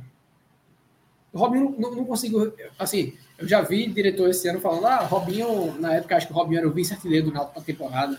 Eu era artilheiro empatado com Carpina. Robinho é, é o nosso atacante com mais gols. Isso, isso diz muito a respeito da falta de qualidade do ataque, não da qualidade de Robinho. Não é como se ele estivesse competindo com, no meio de uma concorrência de, de alto nível, não. E são gols assim. Acho que o, o, o, ele fez um gol no esporte, né? Que seria a equipe mais, mais qualificada ele ter marcado, mas foi um gol dado pelo Maílson. O Robinho bate na bola, uma bola que, que o Maílson solta ali na Copa do Nordeste. Aí foram gols com o Atlético de Alagoinhas, uma, uma bola que o goleiro vai bem, bem questionável, gol com Salgueiro. Sabe, não é, não, não é um, um recorte que você diga, porra, realmente aqui ele fez valer. E são, é um número meio frio, ele podia ter 20 gols na temporada. Mas se o desempenho fosse o mesmo, continuaria sem justificar. É, e não tem. Então eu acho que tudo bem, estava no banco, é aquela velha história de que se você tem um atleta ruim no elenco, uma hora ele vai jogar. E aí, para mim, pesa muito mais a, a, a, conivência da diretoria com essa manutenção. E as mudanças a, a partir da, da, da segunda, da, da, segunda alteração, a não ser pelo Jonathan, pelo Chiesa, que realmente era necessário, Chiesa sem ritmo, Chiesa sem conseguir entregar, era previsível. Mas faltou assim leitura mesmo dele e você considerar uma mudança de esquema. Né? Quando viu que não estava funcionando o centroavante na frente, podia ter usado o falso 9, podia ter botado o Jonathan mais cedo, podia ter preservado mais o Jobson, é, podia ter chamado menos a Ponte Preta é, para campo. Você, assim, eu entendo a, como falei, a limitação de banco. Entendo? Assim, quem, quem disser que, que ele tinha muito o que fazer é, é implicância mesmo. Mas eu acho que toda mudança que ele fez acabou desfeita pela, pela mudança sucessiva o que mostra uma dificuldade nessa leitura de jogo e uma tentativa infundada de corrigir, porque em nenhum momento o Náutico conseguiu se reencontrar na partida. E faltou, ao meu ver, um pouco de orientação mesmo do que fazer ali. O Náutico não conseguia mais segurar a bola. O Náutico tinha jogadores que geralmente são assertivos nas ações, errando muita bola fácil. Richard Franco, partida muito ruim. O próprio Thiago Enes, aí você tem o, agravante de ser uma estreia. É, e quando chega, cara, aquela aquela sequência de, de, bola parada da Ponte Preta, isso aí é uma crítica muito mais ao grupo, talvez, do que. Tem, tem influência do Dudu, claro. Mas, cara, bateu aquele segundo escanteio ali. Assim, eu acho que esse é um argumento, meu, ao meu ver, que ele, não só polêmico, ele é até meio covarde, porque eu tô, eu tô incitando aqui uma coisa que a gente condena. Mas era o momento de alguém cair, sabe? Era o momento de alguém cair na área assim, esfria dois minutos, dá uma conversada, ajusta posicionamento, porque, cara, era evidente que daquele, naquele bombardeio ia acabar saindo gol. Tava todo mundo cantando, porra, velho, tem, tem que acabar isso aí, senão tem que dar uma esfriada, passa um tempo no ataque ali. Isso já no segundo escanteio, depois veio mais um. Então não dá assim para é, para você não mencionar essa falta de malícia mesmo, essa inocência que o Náutico tem. Aí você volta atrás, é a expulsão do João Paulo no jogo do Criciúma, é, é, muito lance assim que mostra a inexperiência desse time, não por ter jogadores inexperientes, porque tem o Vitor Ferraz, tem o Jean Carlos, tem o Chiesa, o próprio Lucas Perry, que não, não é um, um, cara, um, cara, muito experiente, mas tem uma condição de liderança, mas você vê que é um, um grupo muito verde. Os caras estão fazendo isso no início do jogo, né? No início não, estava fazendo é, uma cena, porque não fez no final. Exatamente. Então, no, ali para mim não era nem a cena de você demorar a bater um tiro de meta, mas normalmente você esfriar, que estava muito quente. Sabe? Era um caldeirão naquele momento, o escanteio da Ponte Preta e o Náutico não não não estava no momento de aguentar isso. E aí aquela velha história, né, que, que o Pedrinho, eu falei isso no podcast passado, ele trouxe no jogo do Grêmio. Se o Náutico empata esse jogo e aí vem, por exemplo, a coletiva, ah, soubemos sofrer, pô, só, soube nada, velho. Escapasse por um detalhe de perder o jogo. Por muito pouco, o Náutico não. O Náutico poderia ter tomado gol em várias situações anteriores àquela bola. Então, 1 a 0 ele acabou sendo injusto para Ponte Preta, isso sim. O Náutico não soube sofrer em momento nenhum. O que o Náutico não soube hoje foi administrar a partida no contexto que ela estava. E desde o início era um jogo para segurar 0 a 0 Agora, aí é o que você trouxe. É a dificuldade de assimilar como fazer isso. Você não, não para uma sequência de escanteio daquela para dar uma esfriada mas com 15 minutos de jogo, tá o Lucas Perry abrindo o tiro de meta para o Jobson bater, o Jobson indo e vindo, indo e vindo, no momento que o jogo estava frio, que a Ponte Preta não estava em cima do Náutico. Então, assim, é, é muita é muita confusão, sabe? É muita troca de, de processo. E, ao meu ver, isso é uma crítica para o grupo também, porque não adianta você, por exemplo, estar tá elogiando certas lideranças do, do plantel se na hora que o jogo está quente não tem a leitura para fazer isso. Mas, ao meu ver, isso é uma consequência, talvez não, não, não seja só isso. Tem um quê ali de, de, uma falta de harmonia do grupo, uma série de situações, mas é uma consequência severa do momento que o Náutico vive, né? De, que prejudica muito tomar decisão, leitura de momento. E é o que eu estou dizendo. Não é fácil administrar isso. Não é fácil. O Náutico vai viver uma sequência de jogos agora que qualquer pontuação expressiva é digna de aplausos para treinador, para elenco, porque o Náutico não tem só problemas entre quatro linhas para organizar, não. O Náutico tem uma série de questões comportamentais a resolver. É isso. Então, Rodolfo, para a gente amarrar o, o, jogo e falar só mais um pouco né, de, de Elano, você já falou, já, já deu sua opinião. É, queria que falasse os melhores e os piores. Acho que dos melhores está bem claro, né? Mas pode falar aí os melhores e, e, e os piores desse jogo do Náutico. Talvez os piores tenha muita gente para falar, para a gente amarrar essa análise do jogo melhor, naturalmente, o Jobson. Uma partida muito boa. Todo, todos os ataques do Náutico passaram por ele. Na verdade, todos os ataques do Náutico praticamente se resumiram a ele. A exceção foi a bola ali do, do, do Chiesa no início do jogo, que vamos considerar efeito de jogada trabalhada, mesmo que o lance tenha sido invalidado, mas que começa no lançamento do Jobson. Aí depois vem a finalização na trave, a bola que o, que o, o, o Francis palma. Depois um chute do Giovanni também no escanteio, mas quase tudo centralizado no Jobson. Lucas Perry foi uma partida boa, né? quando foi exigido, fez a defesa que fez, tocou na bola no lance do gol. É... Cara, a gente poderia citar, assim, trazendo. E aí eu já entro mais um pouco naquela forçação, sabe, de, de você trazer nomes que se salvaram. Para mim, a dupla de zaga, até certo momento do jogo, fazia uma partida estável. Eu vi um problema muito maior no meio, nas laterais, do que que na, na defesa em si. Uh, e, eu estava assim, gostando de Bispo. A grande parte do jogo eu gostei da partida de Bispo. É, ele, ele, ele, colapsa junto com todo o resto do sistema defensivo naquela sequência Exatamente. de escanteio. Mas eu nem colocaria ele no patamar dos outros dois, sabe? Foi um cara que, ao meu ver, vinha sendo um pouco displicente na partida, mas não dá para condenar uma dupla, não dá para isentar uma dupla de zaga que passa o que passou naquela série de escanteios. Então eu, eu nomearia esses dois como meus destaques positivos. Lucas Perry seguindo um padrão e o Jobson com a reestreia muito promissora, até porque vocês, eu esperava particularmente pouco nesse, nesse recomeço e já deu uma, uma, uma expectativa bem legal. E aí, para citar os piores, cara, é, eu não sei se eu consigo formar um ranking ordenado, porque é muita coisa que passa na cabeça, mas partida muito ruim de Thiago Enes, né, uma reestreia, é um atleta que veio de, veio de uma Série B muito boa no ano passado, que chegou a ser especulado para jogar a Série A no Ceará e que consegue entregar mais do que isso, seguramente. Mas foi muito mal hoje, não, não deu apoio ofensivo, sofreu muito defensivamente, fez falta ali, onde uma falta que até resultou numa chance boa para Ponte Preta. O Lucas Perry defendeu e, para meu ver, uma, ao meu ver, uma falta desnecessária. Acabou meio que por falta de ritmo, levando um tipo de corpo, talvez. Chiesa muito mal no jogo perde o gol que perdeu, não, não dá sequência de jogada, só, só consegue parar né, na, na, pressão a saída de bola da Ponte Preta com falta.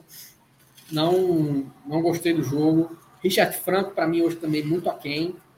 Começou bem o jogo ali naquele passo para o Quieiro, não era bola difícil também, mas Uh, depois passou a ser pouquíssimo assertivo. E foi um passe de, jo de, de Jobson também, né? De Jobson para Franco, uma bela bola de Jobson para Franco. Ali foi o diferencial do lance. Ali foi o diferencial é. do lance. Depois o que Franco fez foi meio que cumprir tabela. Aquela bola era é. fácil. A finalização do Chiesa era fácil, mas ele erra besteira também. Uh, e, de, mas o, o, Franco em si, cara, ele errou umas bolas no meio do primeiro tempo de devoluções que, putz, totalmente aquém do, do padrão que o jogador vinha mantendo. E eu, eu traria ali nesse, nesse ranking dos piores. Aí você consegue trazer outros jogadores. Eu acho que a partida de Ralph foi ruim, uh, mas não no, no, padrão desses, por exemplo. O de Javan antes você conseguia acrescentar. Uh, o, o, Robinho é, é, uma entrada irrisória, né? um atleta que fica totalmente estático também nos lances em que podia dar uma cobertura defensiva.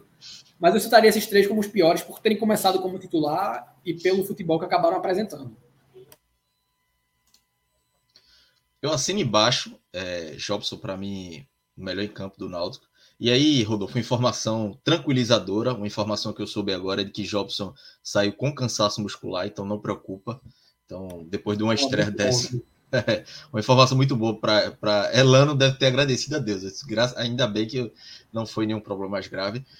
Dos, dos piores, é, é, é para mim, eu vou concordo com toda a lista que tu falou. E Thiago Enes, velho, assim, o primeiro tempo de Thiago Enes, ele não conseguiu acertar nada mas ele não acertou um passe, um cruzamento, uma, uma, na marcação ele cometeu uma falta na entrada da área, do lado da área, depois foi dar um, chutar uma bola de primeira, furou, assim, foi um, no segundo ele melhorou um pouco, mas tem que estar na lista dos piores porque, porque foi muito mal.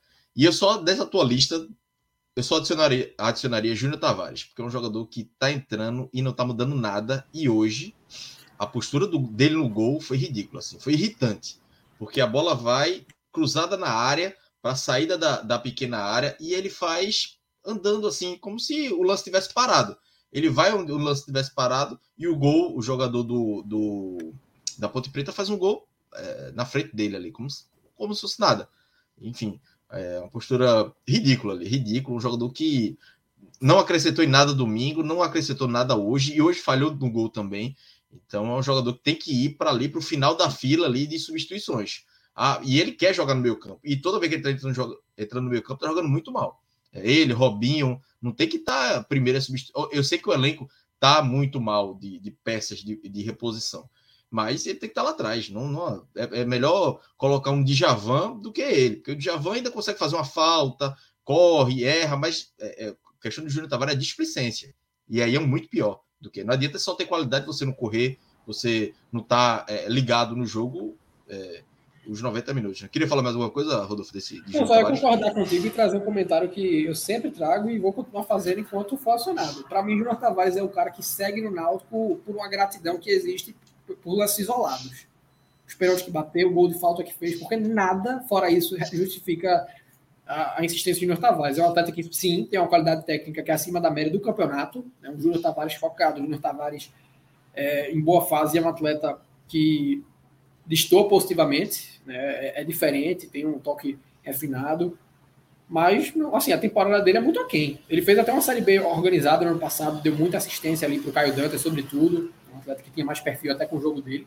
Talvez agora com o Jonathan Jesus você tivesse um, um, um, fit maior. Mas assim, seja. Tem até um rumor de que ele não quer mais jogar como lateral, né? Que, que agora ele só quer jogar como é, meio.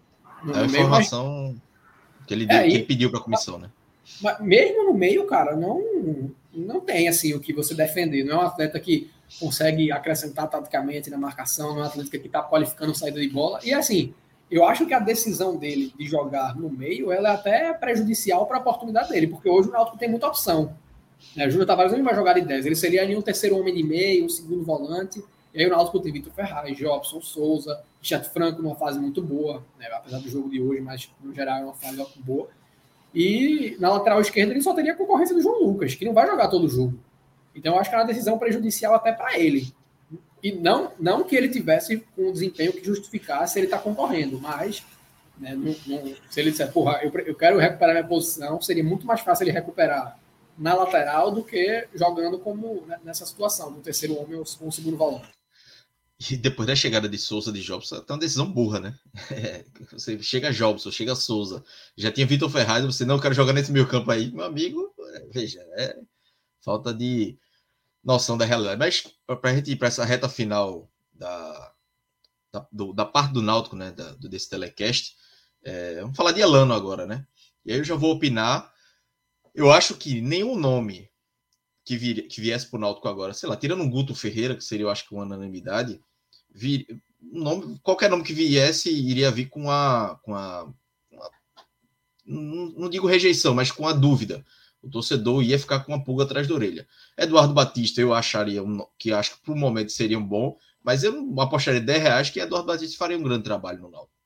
Elano, que é um cara que, que o Náutico acabou contratando, né? O Náutico contratou ele. É um cara que, como eu disse, tem bagagem, é, mas tem é, inexperiência como treinador e se preparou, enfim. Talvez para o momento, se, se, o Náutico contrata Elano em dezembro, eu não ia ter nenhuma crítica. Quer dizer, é o nome ideal para o momento. É, tá certo. Agora eu tenho minhas dúvidas. Tenho minhas dúvidas porque não sei como, como o Rodolfo bem falou. Será que Elano su suportaria uma pressão como aconteceu no jogo Náutico Retrô, é, naquele o jogo da demissão de Hélio, né? Aquela confusão toda? Não sei. É, é, é, uma, é, uma, é um tipo de pressão diferente do que ele tinha como jogador. É uma, é uma, uma pressão diferente. E assim, eu confio na capacidade de Elano. Eu acho que ele vai ser um bom treinador no futuro. Eu tenho essa convicção hoje, pelas entrevistas que eu já vi, é, pelo, pelo jogador que ele foi, pelo, pela preparação que ele teve. Eu acho que ele vai ser um treinador ali no mínimo de, de Série B, no mínimo. Ou seja, ele estaria no nível do Náutico hoje. Mas o momento que ele está pegando agora, é, ele já pegou até o Figueirense e não deu certo. E já, fa, já faz dois anos, né? Já tem um tempo, então ele pode também ter aprendido. É arriscado. Mas é um, um, um, um risco que o Náutico correria é, com qualquer outro. Um risco a mais, um risco a menos, mas o Náutico, nesse momento, vai ia ter que correr esse risco. Então, eu acho que no final uma escolha ok. E aí discordo completamente da questão do contrato. E aí assina embaixo que o Rodolfo falou, e até 2023. Não tem, você tem que focar. É por isso que eu falo muito da diretoria. Pô, a diretoria está pensando em 2023 e 2022 tem que salvar primeiro. Não, não adianta você estar tá pensando em 2023. Eu não sei qual é o salário ainda de Elano. Acredito que não tenha sido muito caro. Mas se o Náutico cai para a Série C, Será que vai ter condições de bancar Elano? Tudo isso tem que ser pesado. Então, é, achei muito arriscado esse, principalmente esse contrato. O nome de, de Elano achei ok. Eu acho que pode dar certo pelo conhecimento dele, mas o contrato até 2023 é, não, não, não, não concordo. Acho que o Náutico podia, pô, faz até dezembro, chega em dezembro, senta com o Elano, analisa o trabalho, porque Elano também pode chegar, escapar o Náutico do rebaixamento em 15º, 16 e o trabalho ser ruim. E a gente não vê ideia de jogo. Assim, porque eu não tenho essa bagagem de, de, de eu não tenho essa, é, é, um grande conhecimento do trabalho de Elana. Acompanhei pouco da Ferroviária, porque vi alguns jogos da Série D, achava com boas ideias, mas é, é um recorte muito pequeno. Então, é, é, é, muito difícil fazer uma análise do trabalho de, de.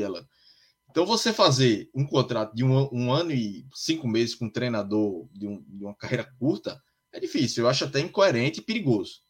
Mas torcer para que dê certo. Eu acho que ela tem, tem potencial para fazer um bom trabalho e o elenco abraçou ele. Vitor Ferraz, Giovanni, Souza, a gente viu hoje o Souza conversando. Então, ele recebeu a aprovação do elenco. Então, ele vai ter um cenário complicado do Náutico na classificação. Não tem uma grande rejeição, não vi uma grande rejeição da torcida, não. E tem o, o apoio do elenco. Então, vamos ver se ele vai conseguir, se ele vai ter capacidade técnica, tática e até psicológica também, né? Tudo isso influencia para ele fazer esse bom trabalho. Mas aí, Rodolfo, queria, queria que tu acrescentasse mais algo. É, assim, é, chegou a acompanhar ele em algum desses trabalhos, desses, é, o trabalho da Ferroviária maior, o trabalho da Figueirense menor, da Inter de Meira também, né? É, taticamente, enfim, o que é que tu é, pode complementar aí sobre Elano? Albert, se você pega a nível de resultado, o trabalho dele na Inter Limeira foi bom a série dele é um campeonato cujo acesso é muito difícil, porque são três mata-matas, né? E ela não parou nessa fase, tendo um amplo domínio na fase de grupos, que era o esperado de uma ferroviária. A queda no mata-mata não é que ela seja esperada, a ferroviária, pelo investimento, por estrutura, ela era favorita na época, não me lembro nem agora qual foi o time que aconteceu a queda, tenho a impressão que foi um time do Nordeste. Foi o Atlético Cearense nos pênaltis. Eu Isso. até fiz os dois Veja, jogos. Foram jogos bem equilibrados e nos pênaltis, né? A, a, a Ferroviária fez uma, uma campanha extraordinária na Série D. Não, e você vê vários times com favoritismo, por exemplo, o Santa Cruz já tem um recorte longo, mas na primeira passagem na Série D falhou em duas oportunidades. Caiu na primeira fase em um grupo, era até um formato diferente, mas caiu na primeira fase, depois caiu no primeiro mata-mata. É, o América do Natal agora, vi de perto, são desde 2017 na Série D. Não é uma competição de fácil acesso, e você não pode, assim, no, no final das contas, dizer se o treinador é, é bom ou não, porque ele conseguiu. Às vezes o time joga melhor, mas é um campeonato, como eu falei, muito complicado. É o acesso mais difícil do Brasil, na verdade. Mas o trabalho dele lá foi bom. Na época, eu não, não via jogos da Ferroviária, ouvi algumas coisas a respeito a, a nível de, de, conceito de jogo, mas não, não tenho a propriedade para analisar aqui. E no Figueirense eu acho que é um trabalho que a gente pode desconsiderar por completo, porque era um Figueirense imerso numa crise política, financeira, estatutária. Acho lembrava muito aquele o Paraná que tu citou, né, de 2020, né? É, Exato, era um de time. Crise, né? É, ele conseguiu até ter um poder de reação maior na competição, é, por força de grupo mesmo. O Figueirense tinha algumas peças ali que conseguiam acrescentar. O Paraná era um time mais frágil, que performava muito na, na organização de grupo enquanto tinha. Uh, então, eu acho que esse é o primeiro teste de Elano num cenário mais. Uh, mais plausível, sabe? Porque a Série D é um campeonato muito específico. Né? A Ferroviária era um time sem nenhuma margem de eliminação na primeira fase, porque era muito superior. E no mata-mata são dois jogos, você vai jogar o primeiro jogo fora. É, é muito complicado você é, dizer se caiu por conta do técnico ou não, porque acontece muito do favorito cair, muito. Uh, e aí, nesse, mas assim, é um cara que gosta de jogar, adere muito, vamos dizer assim, o, o, que a gente chama de certo modismo, que são os pontas. Hoje o Naldo está jogando sem já tem um tempo. É, então, seria um retorno aí numa equipe que não tem tanta opção para essa, essa configuração. E é um cara que cobra bastante na, na, na, parte tática, né? É um cara meio que dessa nova geração que se fala muito em tática, é um cara estudioso, além de ter sido, ter sido um atleta, então a gente pode cobrar conceito, com certeza. Não é um, Valdemar que vem para fechar o grupo e, e jogar da, da, maneira que. e manter, né? A forma que se joga. E aí, fazendo uma leitura a respeito da análise, cara, para mim, Elano ele tem um perfil de treinador que dá certo no Náutico. Né? Quais são os, os técnicos que deram certo no Náutico, assim, a nível de conquista no ano? Murici Ramalho era um ótimo ex-jogador e um treinador incipiente, não tinha título, veio, conquistou dois, fez jogar futebol. Zé Teodoro também, primeiro título no Náutico, era um bom jogador. E Roberto Fernandes, já tinha acho que um título ali, mas nunca tinha jogado Série A. Chegou numa Série A, fez o Náutico reverter uma queda muito previsível. E se você parar para pensar, a exceção do Zé Teodoro, que pegou realmente uma temporada uma pré-temporada para fazer. Murici chegou com o Náutico em crise, o Náutico recém-eliminado de uma Copa do Nordeste, conquistou favoritismo, e Roberto Fernandes num rebaixamento desenhado. Então, Elano chega num cenário parecido com esses dois, pressionado e precisando dar a cara a tapa mesmo para se provar. Isso é bom. O cara, o cara, tem que chegar com essa fome. Eu acho que o padrão do Náutico é esse: é um clube que projeta, é um clube vitrine, no fim das contas. O Náutico dificilmente faz um investimento em treinadores fora do seu patamar. O último que eu lembro, cara, você podia falar, por exemplo, de Galo em 2016, que estava na sub-20, mas Galo já tinha identificação, não era um cara que tinha acesso a tantos clubes. Então, o último que eu lembro assim que estava realmente um pouco acima foi Geninho lá em 2009. Então, eu particularmente não tinha a mínima expectativa do Náutico trazer Guto Ferreira, ainda que eu achasse que acho que o Náutico tinha a obrigação de ter tentado, não sei se tentou.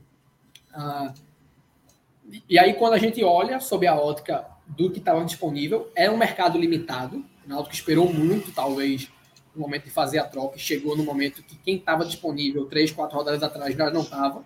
Sobrava um pintado, que tem uma rejeição pelo passado no clube, apesar de que isso não faz o menor sentido, assim, quando você considera que já são quase duas décadas. Uh, e que seria, por exemplo, um nome que eu preferiria, não porque eu acho que uh, é um treinador melhor no começo da temporada, como você, eu preferia o Alano. Mas eu acho que o Náutico arrisca, né, talvez seja um tiro muito certeiro, vamos descobrir, mas arrisca um treinador que não tem essa experiência, porque até as crises que Elano viveu como jogador são crises diferentes. É um momento que o Santos é, faz um campeonato brasileiro meia boca, ele como menino, é um momento que o Grêmio é eliminado numa Copa do Brasil, numa Libertadores, né, na Europa totalmente diferente também. Então, Elano não está acostumado, até tá porque teve uma vivência no Figueirense, mas ele não é um cara com expertise, ele não é um bombeiro.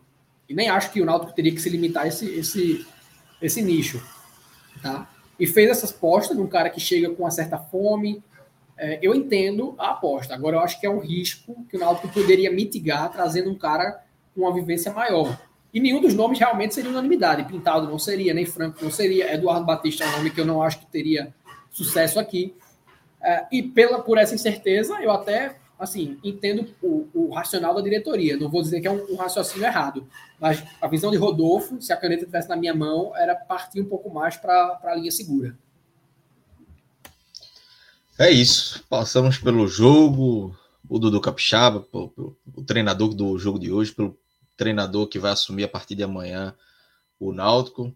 E falando dessa derrota desse cenário, né? Desse, é, dessa derrota do Náutico e o cenário do Náutico na zona de rebaixamento. Uma hora e dez aí, conseguimos segurar aqui, Rodolfo. E falando um bocado, mas também tinha muito assunto, né?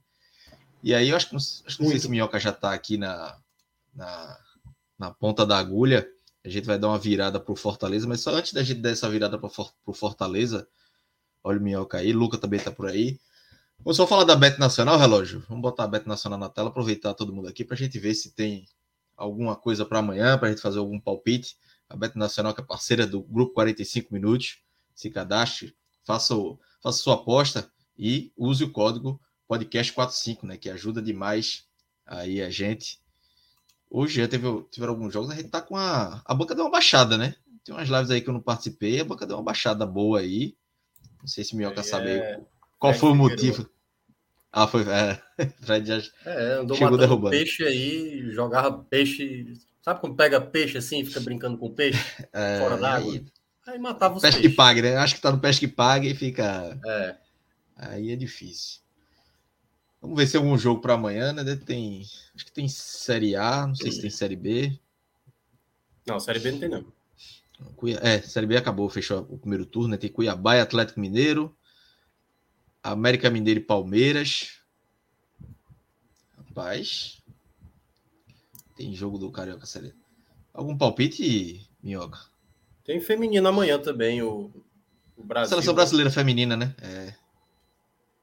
É aquela coisa, vitória é certa, a questão é o placar. É. É jogo das quartas de final, se não me engano, já é o mata-mata, né? Não, acho Copa que não. América. Ainda acho não. ainda é fase de grupos. Bota, bota Copa América aí. Ali no buscar. Aí vai, vai demorar demais. Vamos ver se aparece aí. Aí tem que entrar ir no jogo do é, Copa América Woman. Aí, Brasil e Peru. Brasil e Peru tá ali, pô. Vacilou aí. Quem é que tá no. Quem é que tá no. É Danilo? É relógio. É relógio? Ei, relógio. Atrasado aí. Tem nem aposta. É, não tem nada, né? É, não tá. Caramba, a galera já tá dando como certo aí já. É. então. É, então é. Então. É, o problema é que os jogos da Série A também não estão nada atrativos. Não, né? é. Tem dois, veja. São dois favoritos, obviamente, Atlético Mineiro e o Atlético Mineiro contra o Cuiabá e Palmeiras contra o América Mineiro. Mas assim, não são jogos também que a gente vai dizer, ah, vamos apostar seco aqui que é a vitória certa, né? São jogos chatinhos pros dois, né? É. Não. Cara, Luca, não tem jogo na Europa, não? Jogo na Europa. Aí.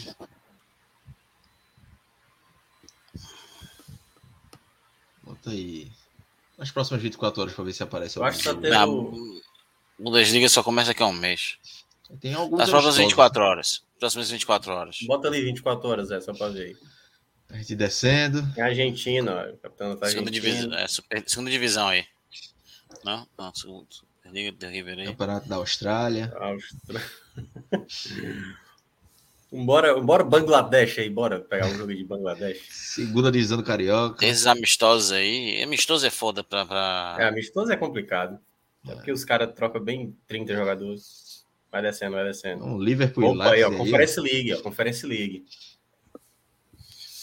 Young Boys, ó, Young Boys. Pô, mas tá 1 em 15 o Young 1 Boys, 15. sacanagem. Aí é sacanagem. Aposta gol. Bora apostar uns golzinhos aí no Young Boys. Cara, esse. esse... Peraí, vai descendo aí um pouquinho. Esse molde e a Facebook tá pagando bem, 1,85. Qual? Esse aí mesmo. E aí, seco nele? Ah. Aí é um acompanhamento denso, viu? O cara saber que é, essa hora tá É. Aí, aí, Luca, aí contigo. Eu, eu, eu, confesso que eu não sei. Aí é. Eu só conheço pelo nome. eu só conheço o molde. É, o Wolfsburg fez uma temporada ok na Suécia, ficou ali em quarto lugar. Mas o molde é jogando em bora, casa. Bora, bora, bora, fazer combinação. Ó. Bota molde, bota, bota Young Boys, bota. Deve ter mais time aí, mais com peso aí. O Young Boys ali em cima também é uma boa. O AZ, o AZ é bom, o AZ do, da. O AZ tem não, informação, não confiava não. Não? Esparta Praga. Aí, ó. Contra o Viking é uma Viking. boa. Bota, bota aí, bota aí. Ali fazer o, Uma quíntupla aí. A gente faz uma. o Basel, o Basel tá pagando muito. Basel, Basel, claro. bom. O Basel não muda nada, né? Acho que 1.07 é. Será que não é. Não sei, ó. O Basel joga em casa. Será que não é melhor apostar em, tipo, gols, não, do Basel? Fazer um. Vai- Gols. Tá ficando um Frankenstein já aí. Nossa, é, é isso. tá. A gente Dois ou mais, baixo. hein? Dois ou mais. É, mais de dois. Pronto, aí, ó. Pronto. Ó, já tá ficando bonitinho. É, não é tanto, não, mas. Aí bota vintinho aí. Pronto. Tá, Tem mais não? 3.73, né? Tem É, mais tem um aí, mais vai aí. descendo, vai descendo. Só mais um, só mais um vai aí. Só mais um, só mais um. Vai descendo, vai descendo, vai descendo. procurar aí. Spartak Praga já tá, né? Rapid Viena. Vai descendo, vai descendo. Esse Istambul aí, ó. Istambul é boa, acho que é boa. Mas contra. Pera aí, vamos descer mais um É pouquinho. contra o. Maccabi. Dá... Tem, tem como aumentar aí o relógio aí? A, É o? Maccabi Netânia. É o Maccabi Netânia. De Israel.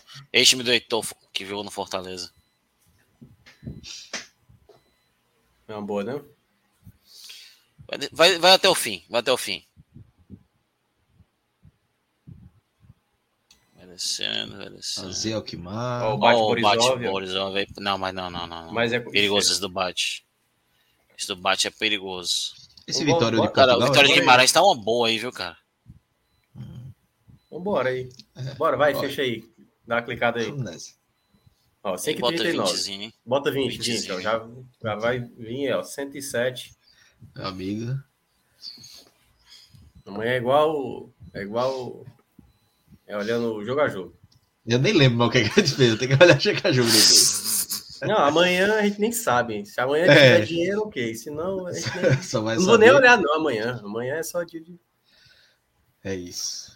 É isso. Então, Beto Nacional, parceira do podcast 45 Minutos, como eu disse, se cadastre, faça sua aposta e utilize o código podcast45 para nos ajuda demais aí nessa, nessa maratona aí que a gente enfrenta todo dia praticamente live.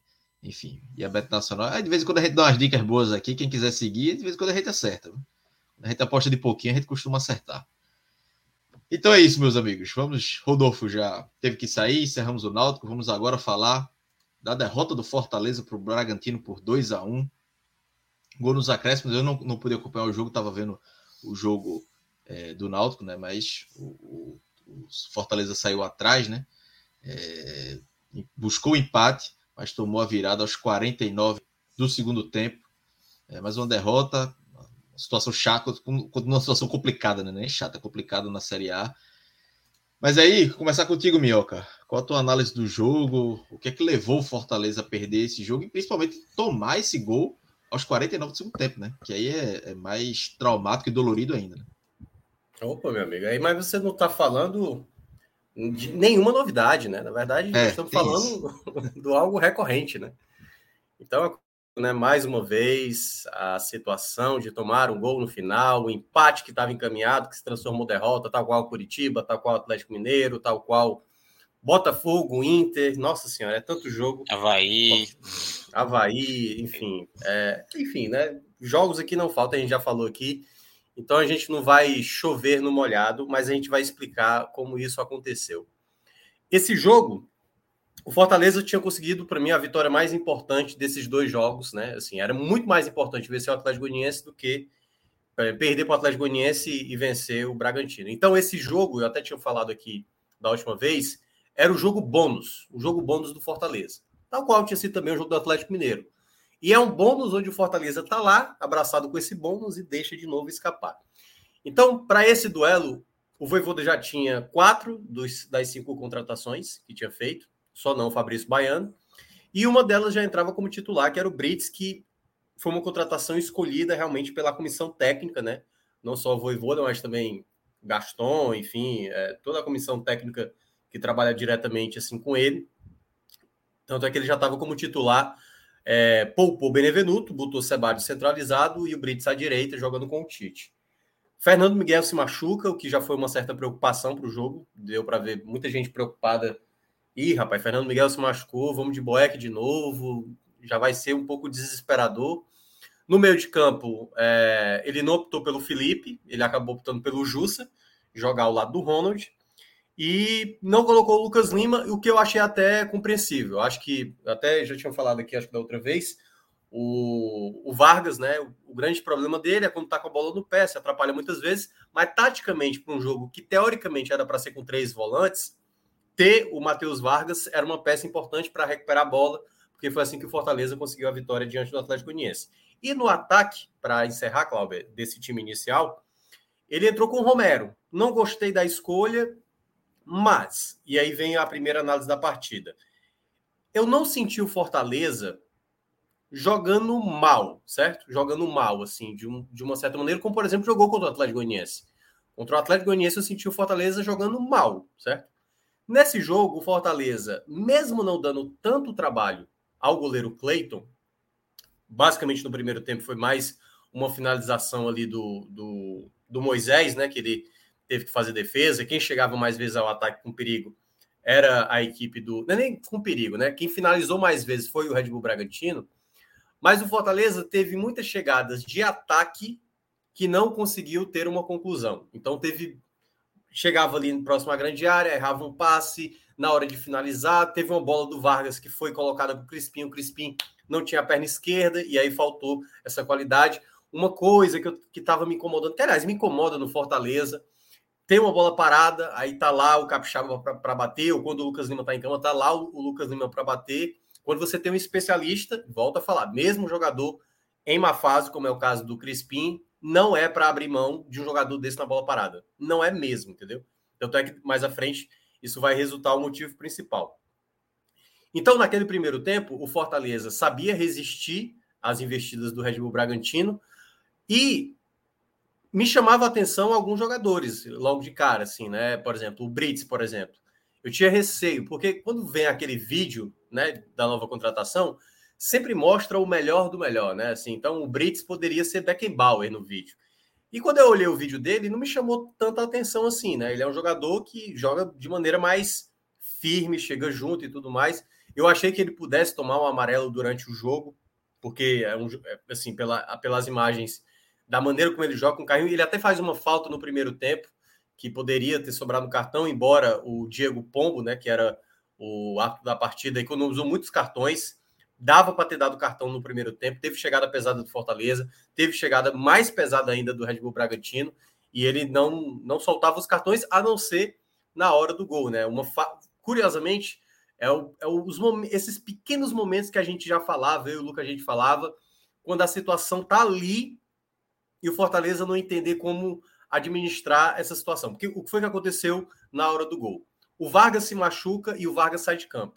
Naquele momento que o Vargas sai, o Fortaleza estava com um jogador a menos e era exatamente porque assim, na formação que o Voivoda fez contra o Atlético Goianiense e de novo agora contra a equipe do, do Red Bull Bragantino, ficava o Romero mais à frente, ficava o Moisés, no jogo passado era o Romarinho voltando mais pelo lado esquerdo, e o Vargas, que era o mais centralizado no, no jogo passado, quando ele entrou no lugar do, do, do Lucas Lima, ele fechava mais o lado direito na tentativa de passe que o Bragantino tentava. Quando o Vargas saiu, essa jogada pelo lado esquerdo do Bragantino, né, de ataque, e o lado direito defensivo do Fortaleza, ninguém deu pressão naquele passe. Aí encontrou o Lucas Evangelista livre no meio, o Tite não não chega junto, né? Ele dá um espaço para o jogador, né, dominar, girar. O Ronald, quando tenta chegar para evitar ali uma possível conclusão, já chega atrasado, aí a bola caprichosamente bate ali no Alejandro e vai em direção ao gol. Assim, aquela fatalidade que até mesmo antes, aí um problema que eu achei do Fortaleza, que eu acho que é o que estava gerando mais insegurança, eram as jogadas que estavam alçadas na área. O Boeck tinha feito uma defesa no primeiro tempo, um chute de fora da área, que eu acho que é o único ponto onde o Boeck consegue mostrar uma confiança, pelo menos para mim, né? Assim, quando eu vejo ele no gol que é chute de média distância. O Boeck é muito bom para isso. Mas quando a bola vai alçada, por exemplo, teve um cruzamento na área que ele não encaixou, entendeu? Então, assim, toda vez que uma bola vai na área, quando o goleiro não consegue encaixar uma bola, a defesa, de uma certa maneira, já entende, cara, a gente tá com um goleiro aqui que ele não tá encaixando, que não tá dando um respiro, entendeu? E antes da jogada do gol, se você for olhar, o Boeck quase toma um gol assim, grotesco, como de outras vezes já aconteceu. Uma bola que foi na área, a defesa esperando que ele saísse, ele não sai. E aí, se eu não me engano, ali, acho que foi até o Brits, né, Lucas? Se eu não me engano, que deu a salvada, porque a bola ia sobrar no Alejandro e quase toma um gol de maneira muito boba, o Fortaleza. Né? Novamente nessa questão do Marcelo Boeck, que, para mim, na minha avaliação, já, já falando, se o Fortaleza não contratar um goleiro, o Fortaleza possivelmente pode acabar sendo rebaixado, porque Fernando Miguel tá bem, mas Fernando Miguel também, eu ainda tenho aquele pezinho atrás, e o Marcelo Boeck e o Max Wallace têm suas limitações de uma maneira geral. Então, eu acho que tudo parte também dessa recuperação de trazer para mim um novo goleiro para a equipe do Fortaleza. Aí, ao sair derrotado nesse primeiro tempo, o, o Voivoda, que já tinha feito uma troca no primeiro tempo, né, com a saída do, Uh, quem saiu machucado foi o Vargas, ele colocou a estreia do Galhardo. Galhardo. Aliás, só, só, um detalhe sobre o Galhardo. Né? O Galhardo, praticamente com três minutos em campo, já fez duas jogadas de ataque. E uma outra coisa que o Galhardo foi fundamental também durante boa parte do jogo é muito bom saber, a partir de agora, que o Fortaleza contratou um jogador que sabe, sabe, é, fazer o Fortaleza respirar. O Galhardo, assim, chamou muita falta. Muitas jogadas que o Fortaleza não tinha opção, o Galhardo segurava, o jogador fazia a falta e aí o Fortaleza ganhava o respiro, principalmente nesse segundo tempo, onde a equipe do, do Bragantino fez um, um sufoco no final.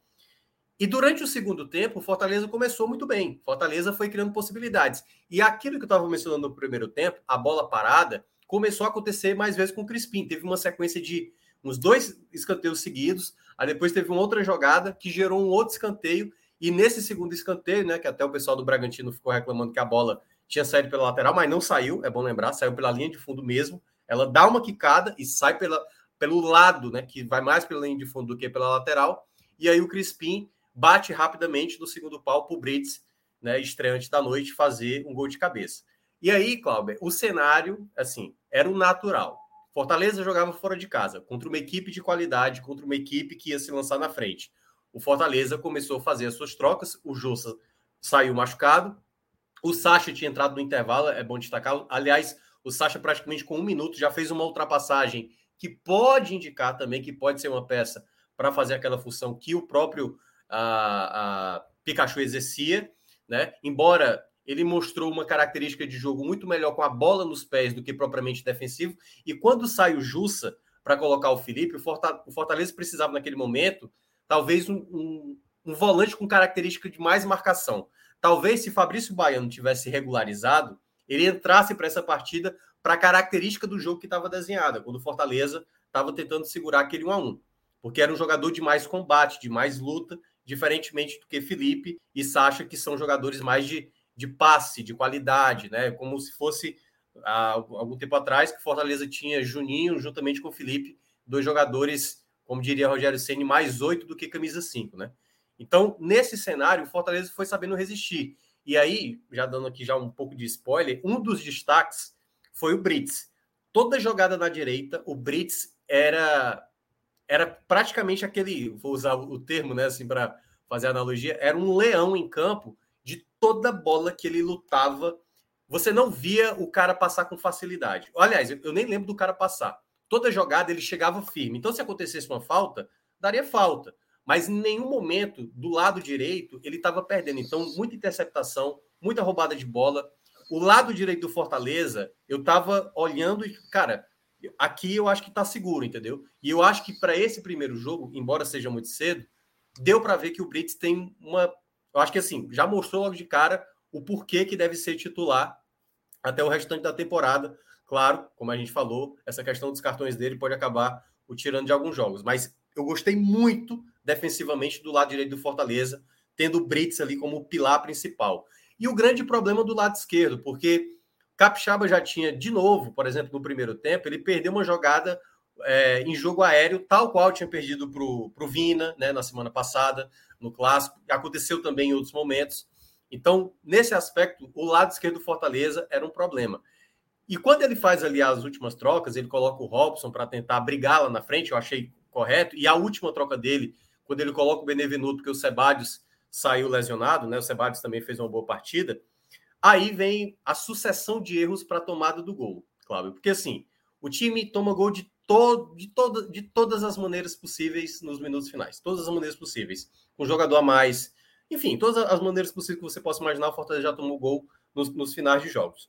Nesse especificamente, começa com o Robson perdendo a bola lá na frente, uma jogada de ataque, que gera uma saída de bola rápida do Red Bull Bragantino, que fica ali no toque de bola, com um passe rápido no meio de campo, e aí vem o primeiro erro, um buraco, praticamente o jogador recebe muito livre, a, a linha, né, que estava ali mais ao meio, com a linha defensiva, deixa um buraco, o jogador recebeu entre linhas ali o primeiro erro, que aí praticamente nem Sacha e nem Felipe estavam marcando, joga a bola na esquerda, muito espaçado também, o próprio Capixaba do lado esquerdo sem é, fechar muito ali a possibilidade do passe, esse cruzamento vem na área, aí Benevenuto não antecipa, o Gabriel Novaes, que estava numa posição tranquila, e o Marcelo Boeck também não consegue evitar né, que a bola passe, uma bola que estava na pequena área, que, tudo bem, é, eu, eu, assim, vai ter muito torcedor que vai dizer, cara, com o Boeck não dá, não dá, não dá.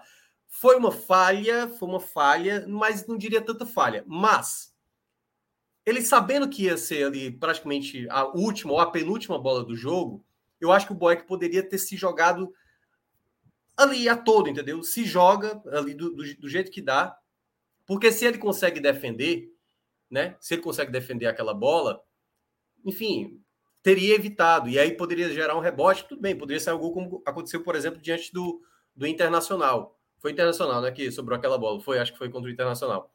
É... Mas se por acaso ele consegue segurar a bola por um momento e o Gabriel Novaes faz a falta, por exemplo, tinha dado a falta, entendeu? Então acho que foi uma sucessão de erros do Fortaleza para tomar esse gol. Então, assim, é, por incrível que pareça, mesmo tendo sido de novo uma derrota lamentável por todo o contexto da partida, me deu uma perspectiva melhor como time, como peças que o Fortaleza teve, até porque ele utilizou quatro, utilizou as quatro, né? Sacha, é, Galhardo, Brits e não faltou um, faltou faltou o Otero.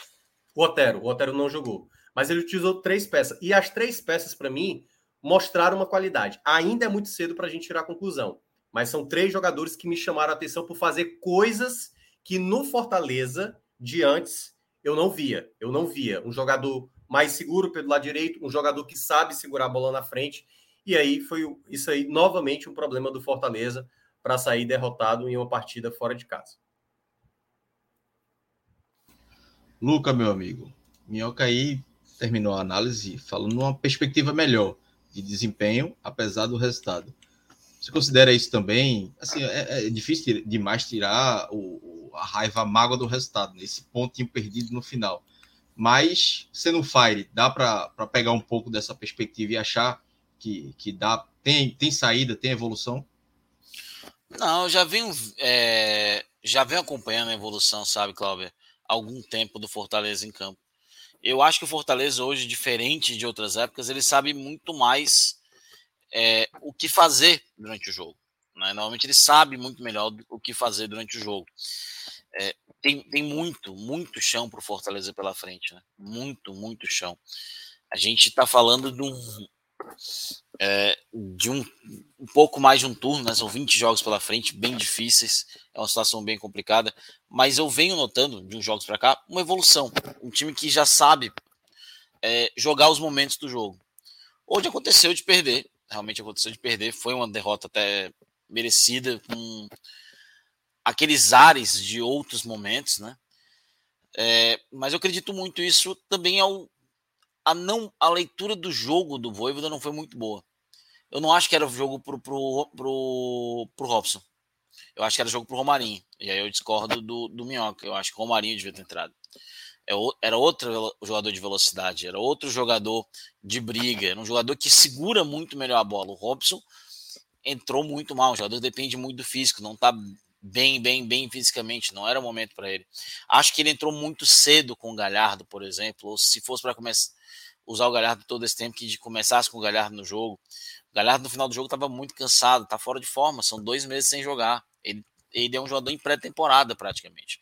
Tava comentando ontem na live do Batendo Centro, falei, cara, jogadores como Otero, Thiago Galhardo, Fabrício Baiano, Lucas Sacha, eles estão começando a temporada agora, né? Eles estavam há dois meses de férias. Eles estão aí há duas semanas, três no máximo, treinando. Eles vão provavelmente ser jogadores fisicamente muito úteis daqui a uns três, quatro jogos. Mas agora eles são jogadores que podem dar uma diferença técnica, mas que fisicamente ainda não vão estar naquele casco que o Fortaleza espera. E é verdade. Tanto que eu falei que o único jogador que eu acreditava que ia chegar jogando mesmo era o Brites. Entrou jogando, chegou jogando, fisicamente muito acima do resto do time e acredito muito isso a uma sequência que o Fortaleza vem tendo, né? Cara, vamos lembrar, o Fortaleza não tem um, um meio de semana livre desde a, do meio de, da semana do dia 12 e 19 de março. Ou seja, são quatro meses jogando duas vezes na semana. Quatro meses jogando duas vezes na semana. É, em alguns momentos até três, né? Jogando quarta, sexta e sábado, domingo, né? Como aconteceu na final do Cearense. Então tem jogador aí que está aqui há um ano e meio, no máximo, como Benevenuto, como Tite, que já estão próximos dos 100 jogos pelo Fortaleza. Né? É, muito até por essa temporada. Jogador já com quase 50 partidas pelo Fortaleza essa temporada. É, então, o Fortaleza sentiu fisicamente, o Fortaleza é, não jogou bem em muitos momentos do jogo, não soube se portar quando estava com a menos. É, mas, para mim, o mais preocupante é, foi a falta de atenção na hora do gol. A falta de atenção, e aqui eu também discordo do Minhoca, eu acho que o erro ele começa antes do Bragantino ter a bola. O erro começa quando o Robson, com a bola dominada, prefere cavar uma falta que não ia ser marcada a segurar a bola ali. Cara, um camisa 9 como o Robson não pode fazer aquilo. Nunca.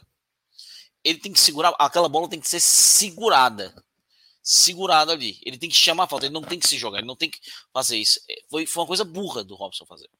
Segundo erro, para mim, parte na falta de acomposição, tanto de Robson quanto de Galhardo naquele primeiro momento. Os dois ficavam caminhando, enquanto Moisés, que era o único que tinha começado do início, estava correndo aos 48 do segundo tempo atrás da bola no sistema defensivo. Terceira falha, e aí realmente estou com o Minhoca, a falha do meu campo, o passe entre linhas, os dois mal posicionados. Quarto erro, a ultrapassagem pelas costas do Capixaba mais uma vez, como sempre. Quinto e sexto erros.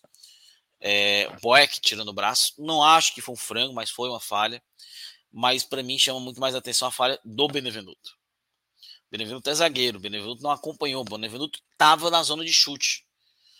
Benevenuto deveria ter entrar naquela jogada.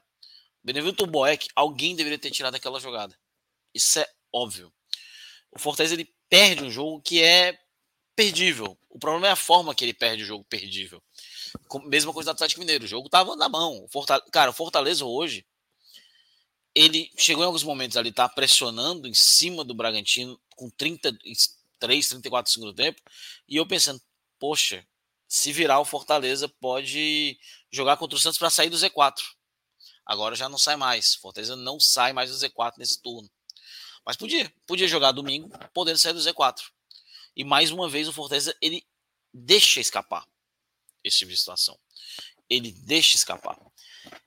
É, é importante ganhar ponto do Atlético Goianiense, vai ser importante ganhar ponto do Cuiabá, se ganhar do Cuiabá, é. Mas esses jogos como o de hoje, pela situação que o Fortaleza tá, ele tem que pontuar também.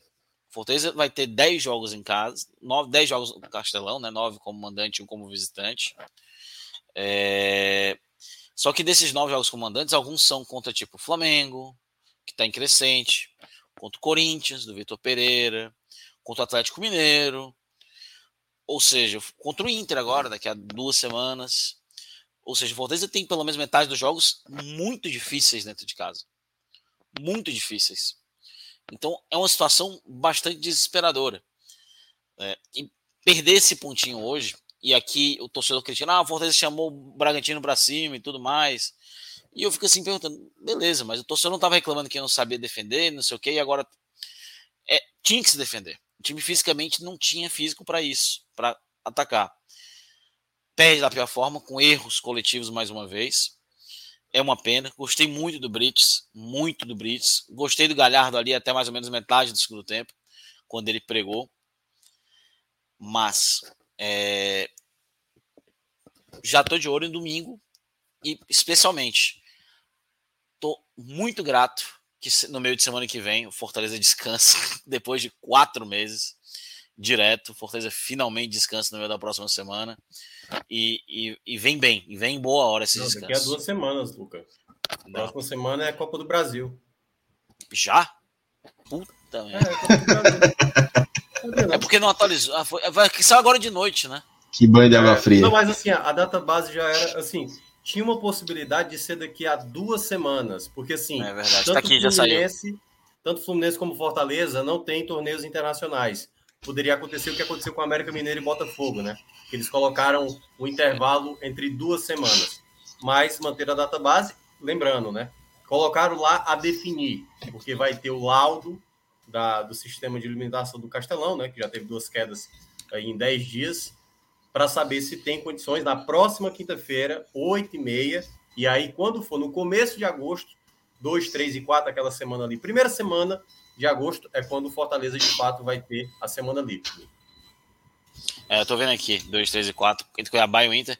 Bem que podia colocar nesse meio aqui Inter, Fluminense, Ceará, para três jogos em casa para não precisar viajar. Isso seria perfeito. É isso, é isso. Que o Castelão não passe. Porra, que, que tristeza, que banho. então, passada essa, essa, análise do jogo aí, é, Minhoca, você falou do. Entrar já nos, nos, destaques, né? Você falou de Brit, né? Do de Brit, como acho que um destaque positivo, né? É, e aí se aprofunde mais na questão dele e dos destaques negativos também, né? Qual é quem, quem você já também já citou alguns jogadores, o próprio Boeck, né? Da, do, do, erro ali na podia ter saído no gol, enfim, ele tá na lista dos piores, pode já entrar na lista dos melhores e dos piores aí da derrota do Fortaleza de hoje. É, eu vou começar com os piores da partida, depois para falar do, da galera que, que foi bem.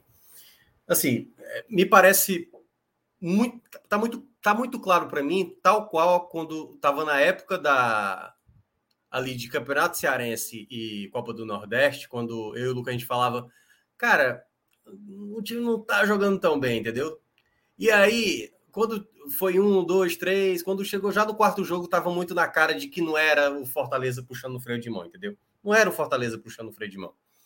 E a questão do goleiro do Fortaleza é, já não é mais uma questão, ah, o Boeck vai fazer uma defesa importante aqui. Foi fundamental na vitória sobre o América Mineiro, foi muito importante naquele 2 a 0 na Copa do Brasil sobre o Ceará. Boa parte da classificação do, do Fortaleza sobre o Ceará na semana passada tem muito a ver com o primeiro jogo. Ok, ok. Mas o Fortaleza tem que ir atrás de um goleiro. Não tem como, cara. Assim, eu não consigo enxergar, não consigo enxergar o Fortaleza por algum momento precisando ou do Marcelo Boeck ou do Max Wallace para uma, uma situação de, de, de imediatismo se alguma coisa acontecer com o Fernando Miguel. Tem que ter um goleiro de um bom nível, de um bom nível. Não é um, um goleiro grotesco, mas também não é para ser um goleiro, que até porque eu acho que é difícil, né? São Paulo também, São Paulo hoje tomou três gols com o Thiago Couto, eu estava só olhando os gols e vi parte do jogo.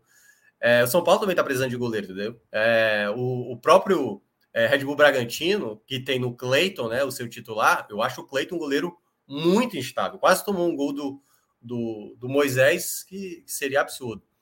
Então, assim, mas mesmo assim precisa atrás de um, de um bom goleiro. Tem que trazer um goleiro que consiga, sabe, uma bola, uma bola na área, consiga passar uma segurança, encaixar uma bola.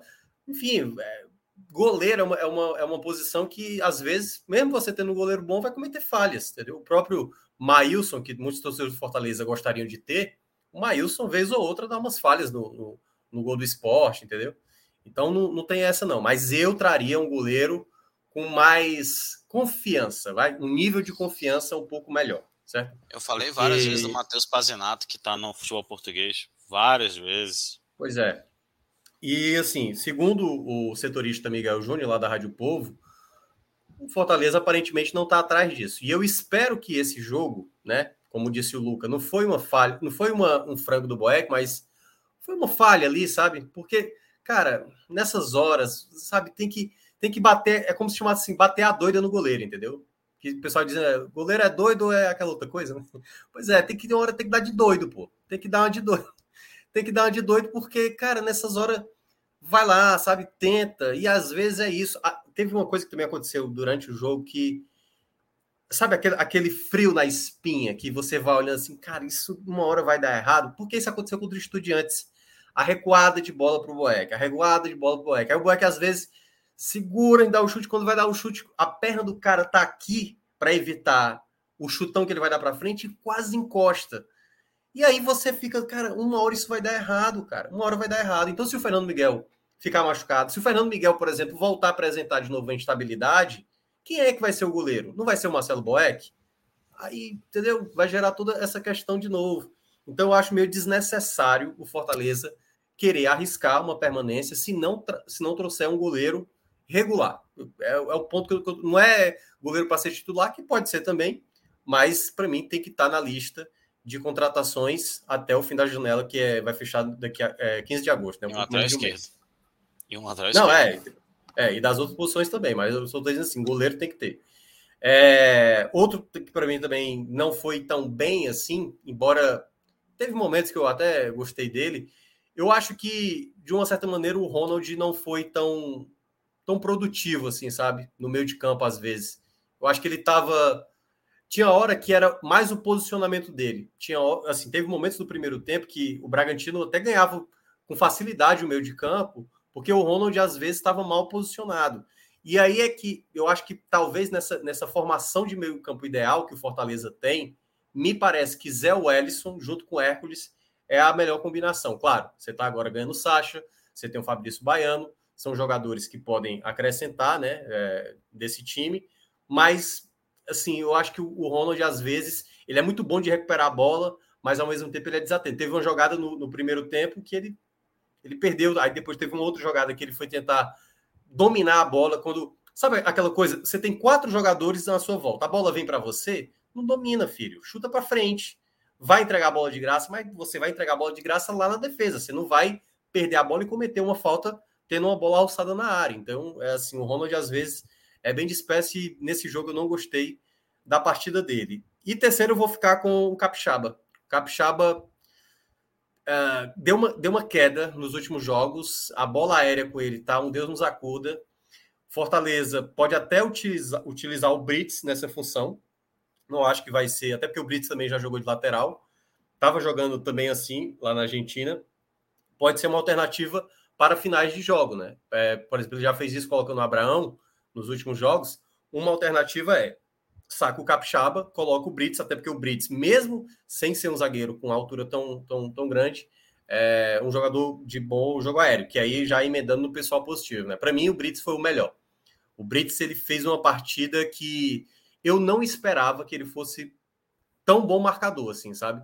Então, teve um momento que eu achei curioso, porque assim, ele tem um estilo de jogo realmente firme. Teve uma hora que o jogador do, do Bragantino foi tentar dar um drible, ele botou a perna recuperou a bola, que gerou um contra-ataque do Fortaleza. Acho que foi até uma jogada, ultrapassagem do, do Lucas Sacha, foi logo no começo do segundo tempo. Aí o jogador do, do Bragantino foi reclamar, né? Assim, meu amigo, acho que você não entendeu o que aconteceu. O cara simplesmente deu um tranque em você, limpo, e seguiu o jogo, entendeu? E o cara achando que ia dar a faltinha. Mas o Brits, para mim, foi o jogador que mais me chamou a atenção. Talvez na expectativa que eu tinha, porque produzia em campo, foi o jogador que, para mim, mais correspondeu. Gostei da partida do Sebadios também. Acho que o Sebadios foi bem, boa parte do jogo, boa parte. Cometeu ali um cartão amarelo, ficou aquela desconfiança, né? Acho que o Luca também deve ter ficado preocupado quando ele tomou o amarelo, porque às vezes ele não sabe medir ali as situações, né? O cartão foi de maneira merecida, obviamente, que ele deu o carrinho no tempo errado. Mas eu também vou ficar com o Sebadios, porque boa parte do sistema defensivo estava me agradando. E o terceiro, aí, é, aí é um pouco mais complicado porque o Fortaleza ofensivamente cometeu algumas falhas, né? Assim, de ter aquele último passe, de ter a qualidade.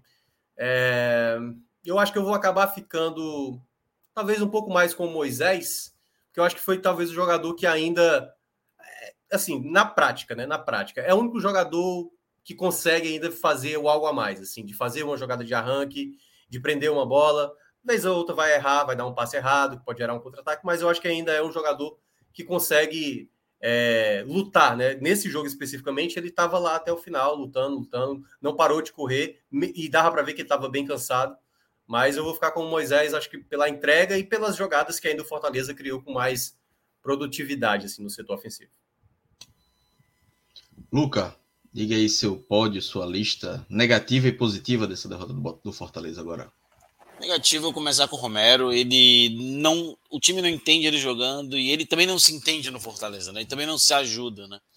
Teve uma jogada cruzada na área que ele estava na ala da ponta direita.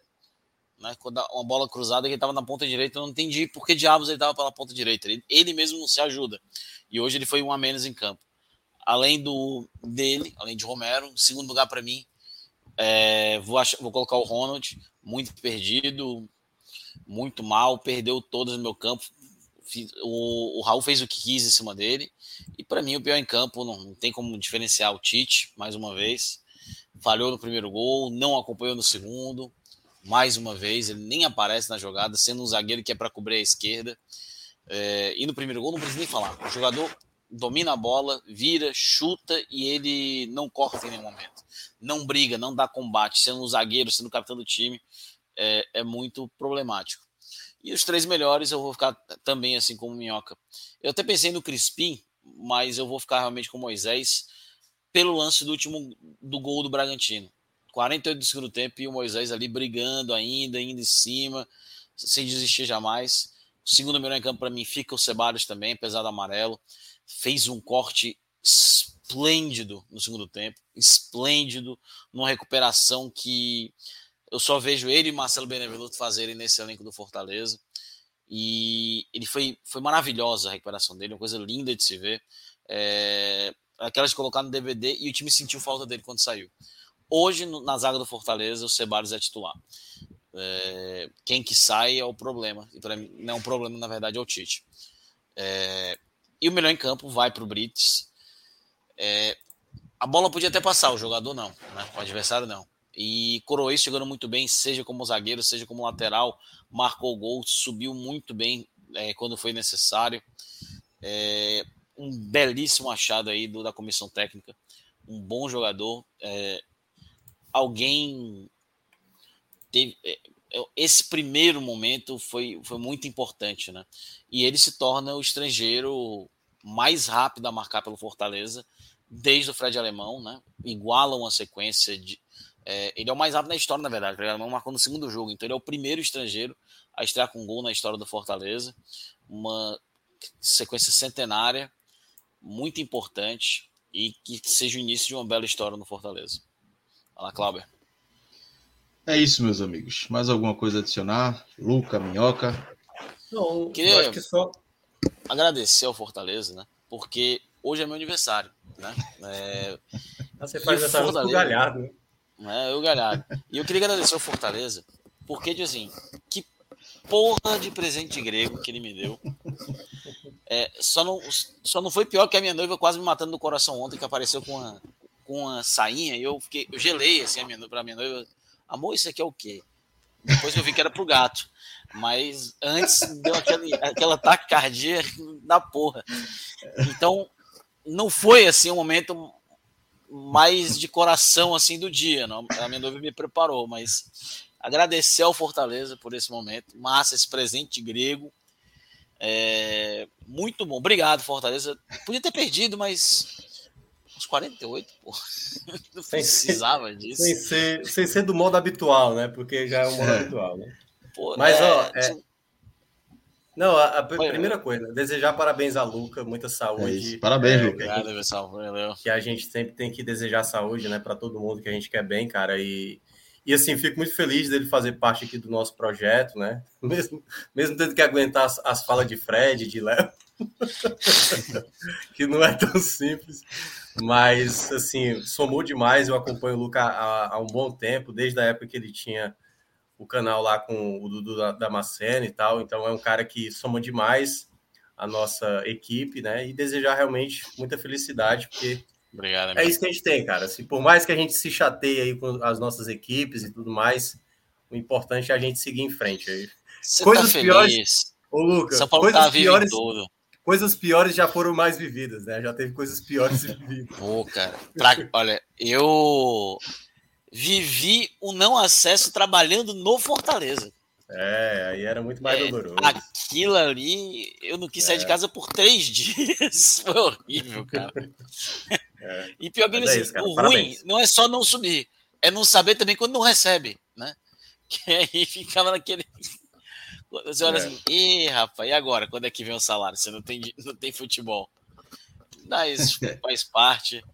É, Fortaleza já me deu muito mais alegrias do que tristezas, muito mais. Mas hoje ele, ele me sacaneou.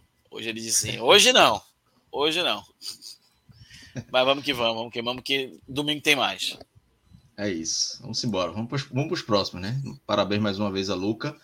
A gente está encerrando aqui esse telecast, essa live. Falamos do Náutico, falamos do Fortaleza, mas daqui a pouco vai vir o áudio guia aí da Série B para fazer falar desse a, a análise desse do, do turno e a projeção do retorno, né? Aí vem Minhoca vai continuar aqui. Na verdade, vamos ter um, outra, um outro link aí, né? É, Minhoca. É outro link? Vem... Eu, te, eu, é vou, outro vou link. sair e vou entrar em outro link. É, vem Pedro, Fred, Cássio, enfim, vem uma turma completa aí para falar sobre analisar esse primeiro turno, fazer a é, é, observar a projeção que foi feita aqui pelo podcast 45. Então tem muito assunto para falar aí. Depois é, do... O maestro acertou muita coisa? É, eu ia dizer isso agora, Rodrigo fala, videoguia, vídeo, perdão, Rodrigo, videoguia, tô, tô na... Maestro, Parei maestro no tempo. vai apostar? Maestro vai, vai apostar alguma coisa? Ele... Veja, pelo que eu vi pela, pela projeção, tem times que, por exemplo, o Náutico tá abaixo do esperado, Náutico, CSA e Guarani estão abaixo do esperado, Tom Benz está bem acima do esperado, então vamos ver aí se, se continua, né, se, se a análise permanece ou se muda. Eu acho que vai mudar muita coisa, né, mas... Vamos lá. Então é isso, galera. Valeu, Luca. Valeu, Minhoca. Valeu, pessoal. Minhoca tá de volta, volta com todo mundo aí, com a turma completa, para o videoguia da Série B, dessa transição aí do turno para o retorno da Série B. É vídeo ou é áudio? Tem áudio também, é pô. Tem áudio, tem áudio, tem áudio, tem áudio. É, é. Rodrigo é tem áudio no, no podcast. Áudio, né? é, também é, exatamente. Não vai para o podcast? Vai, é, Rodrigo, exato. Rodrigo quer, quer complicar a minha vida aqui, pô. Duas horas de live e o Rodrigo quer, quer me complicar. Mas é isso, galera. You, né? Valeu aí pela audiência, valeu pela moral. Um abraço e até a próxima.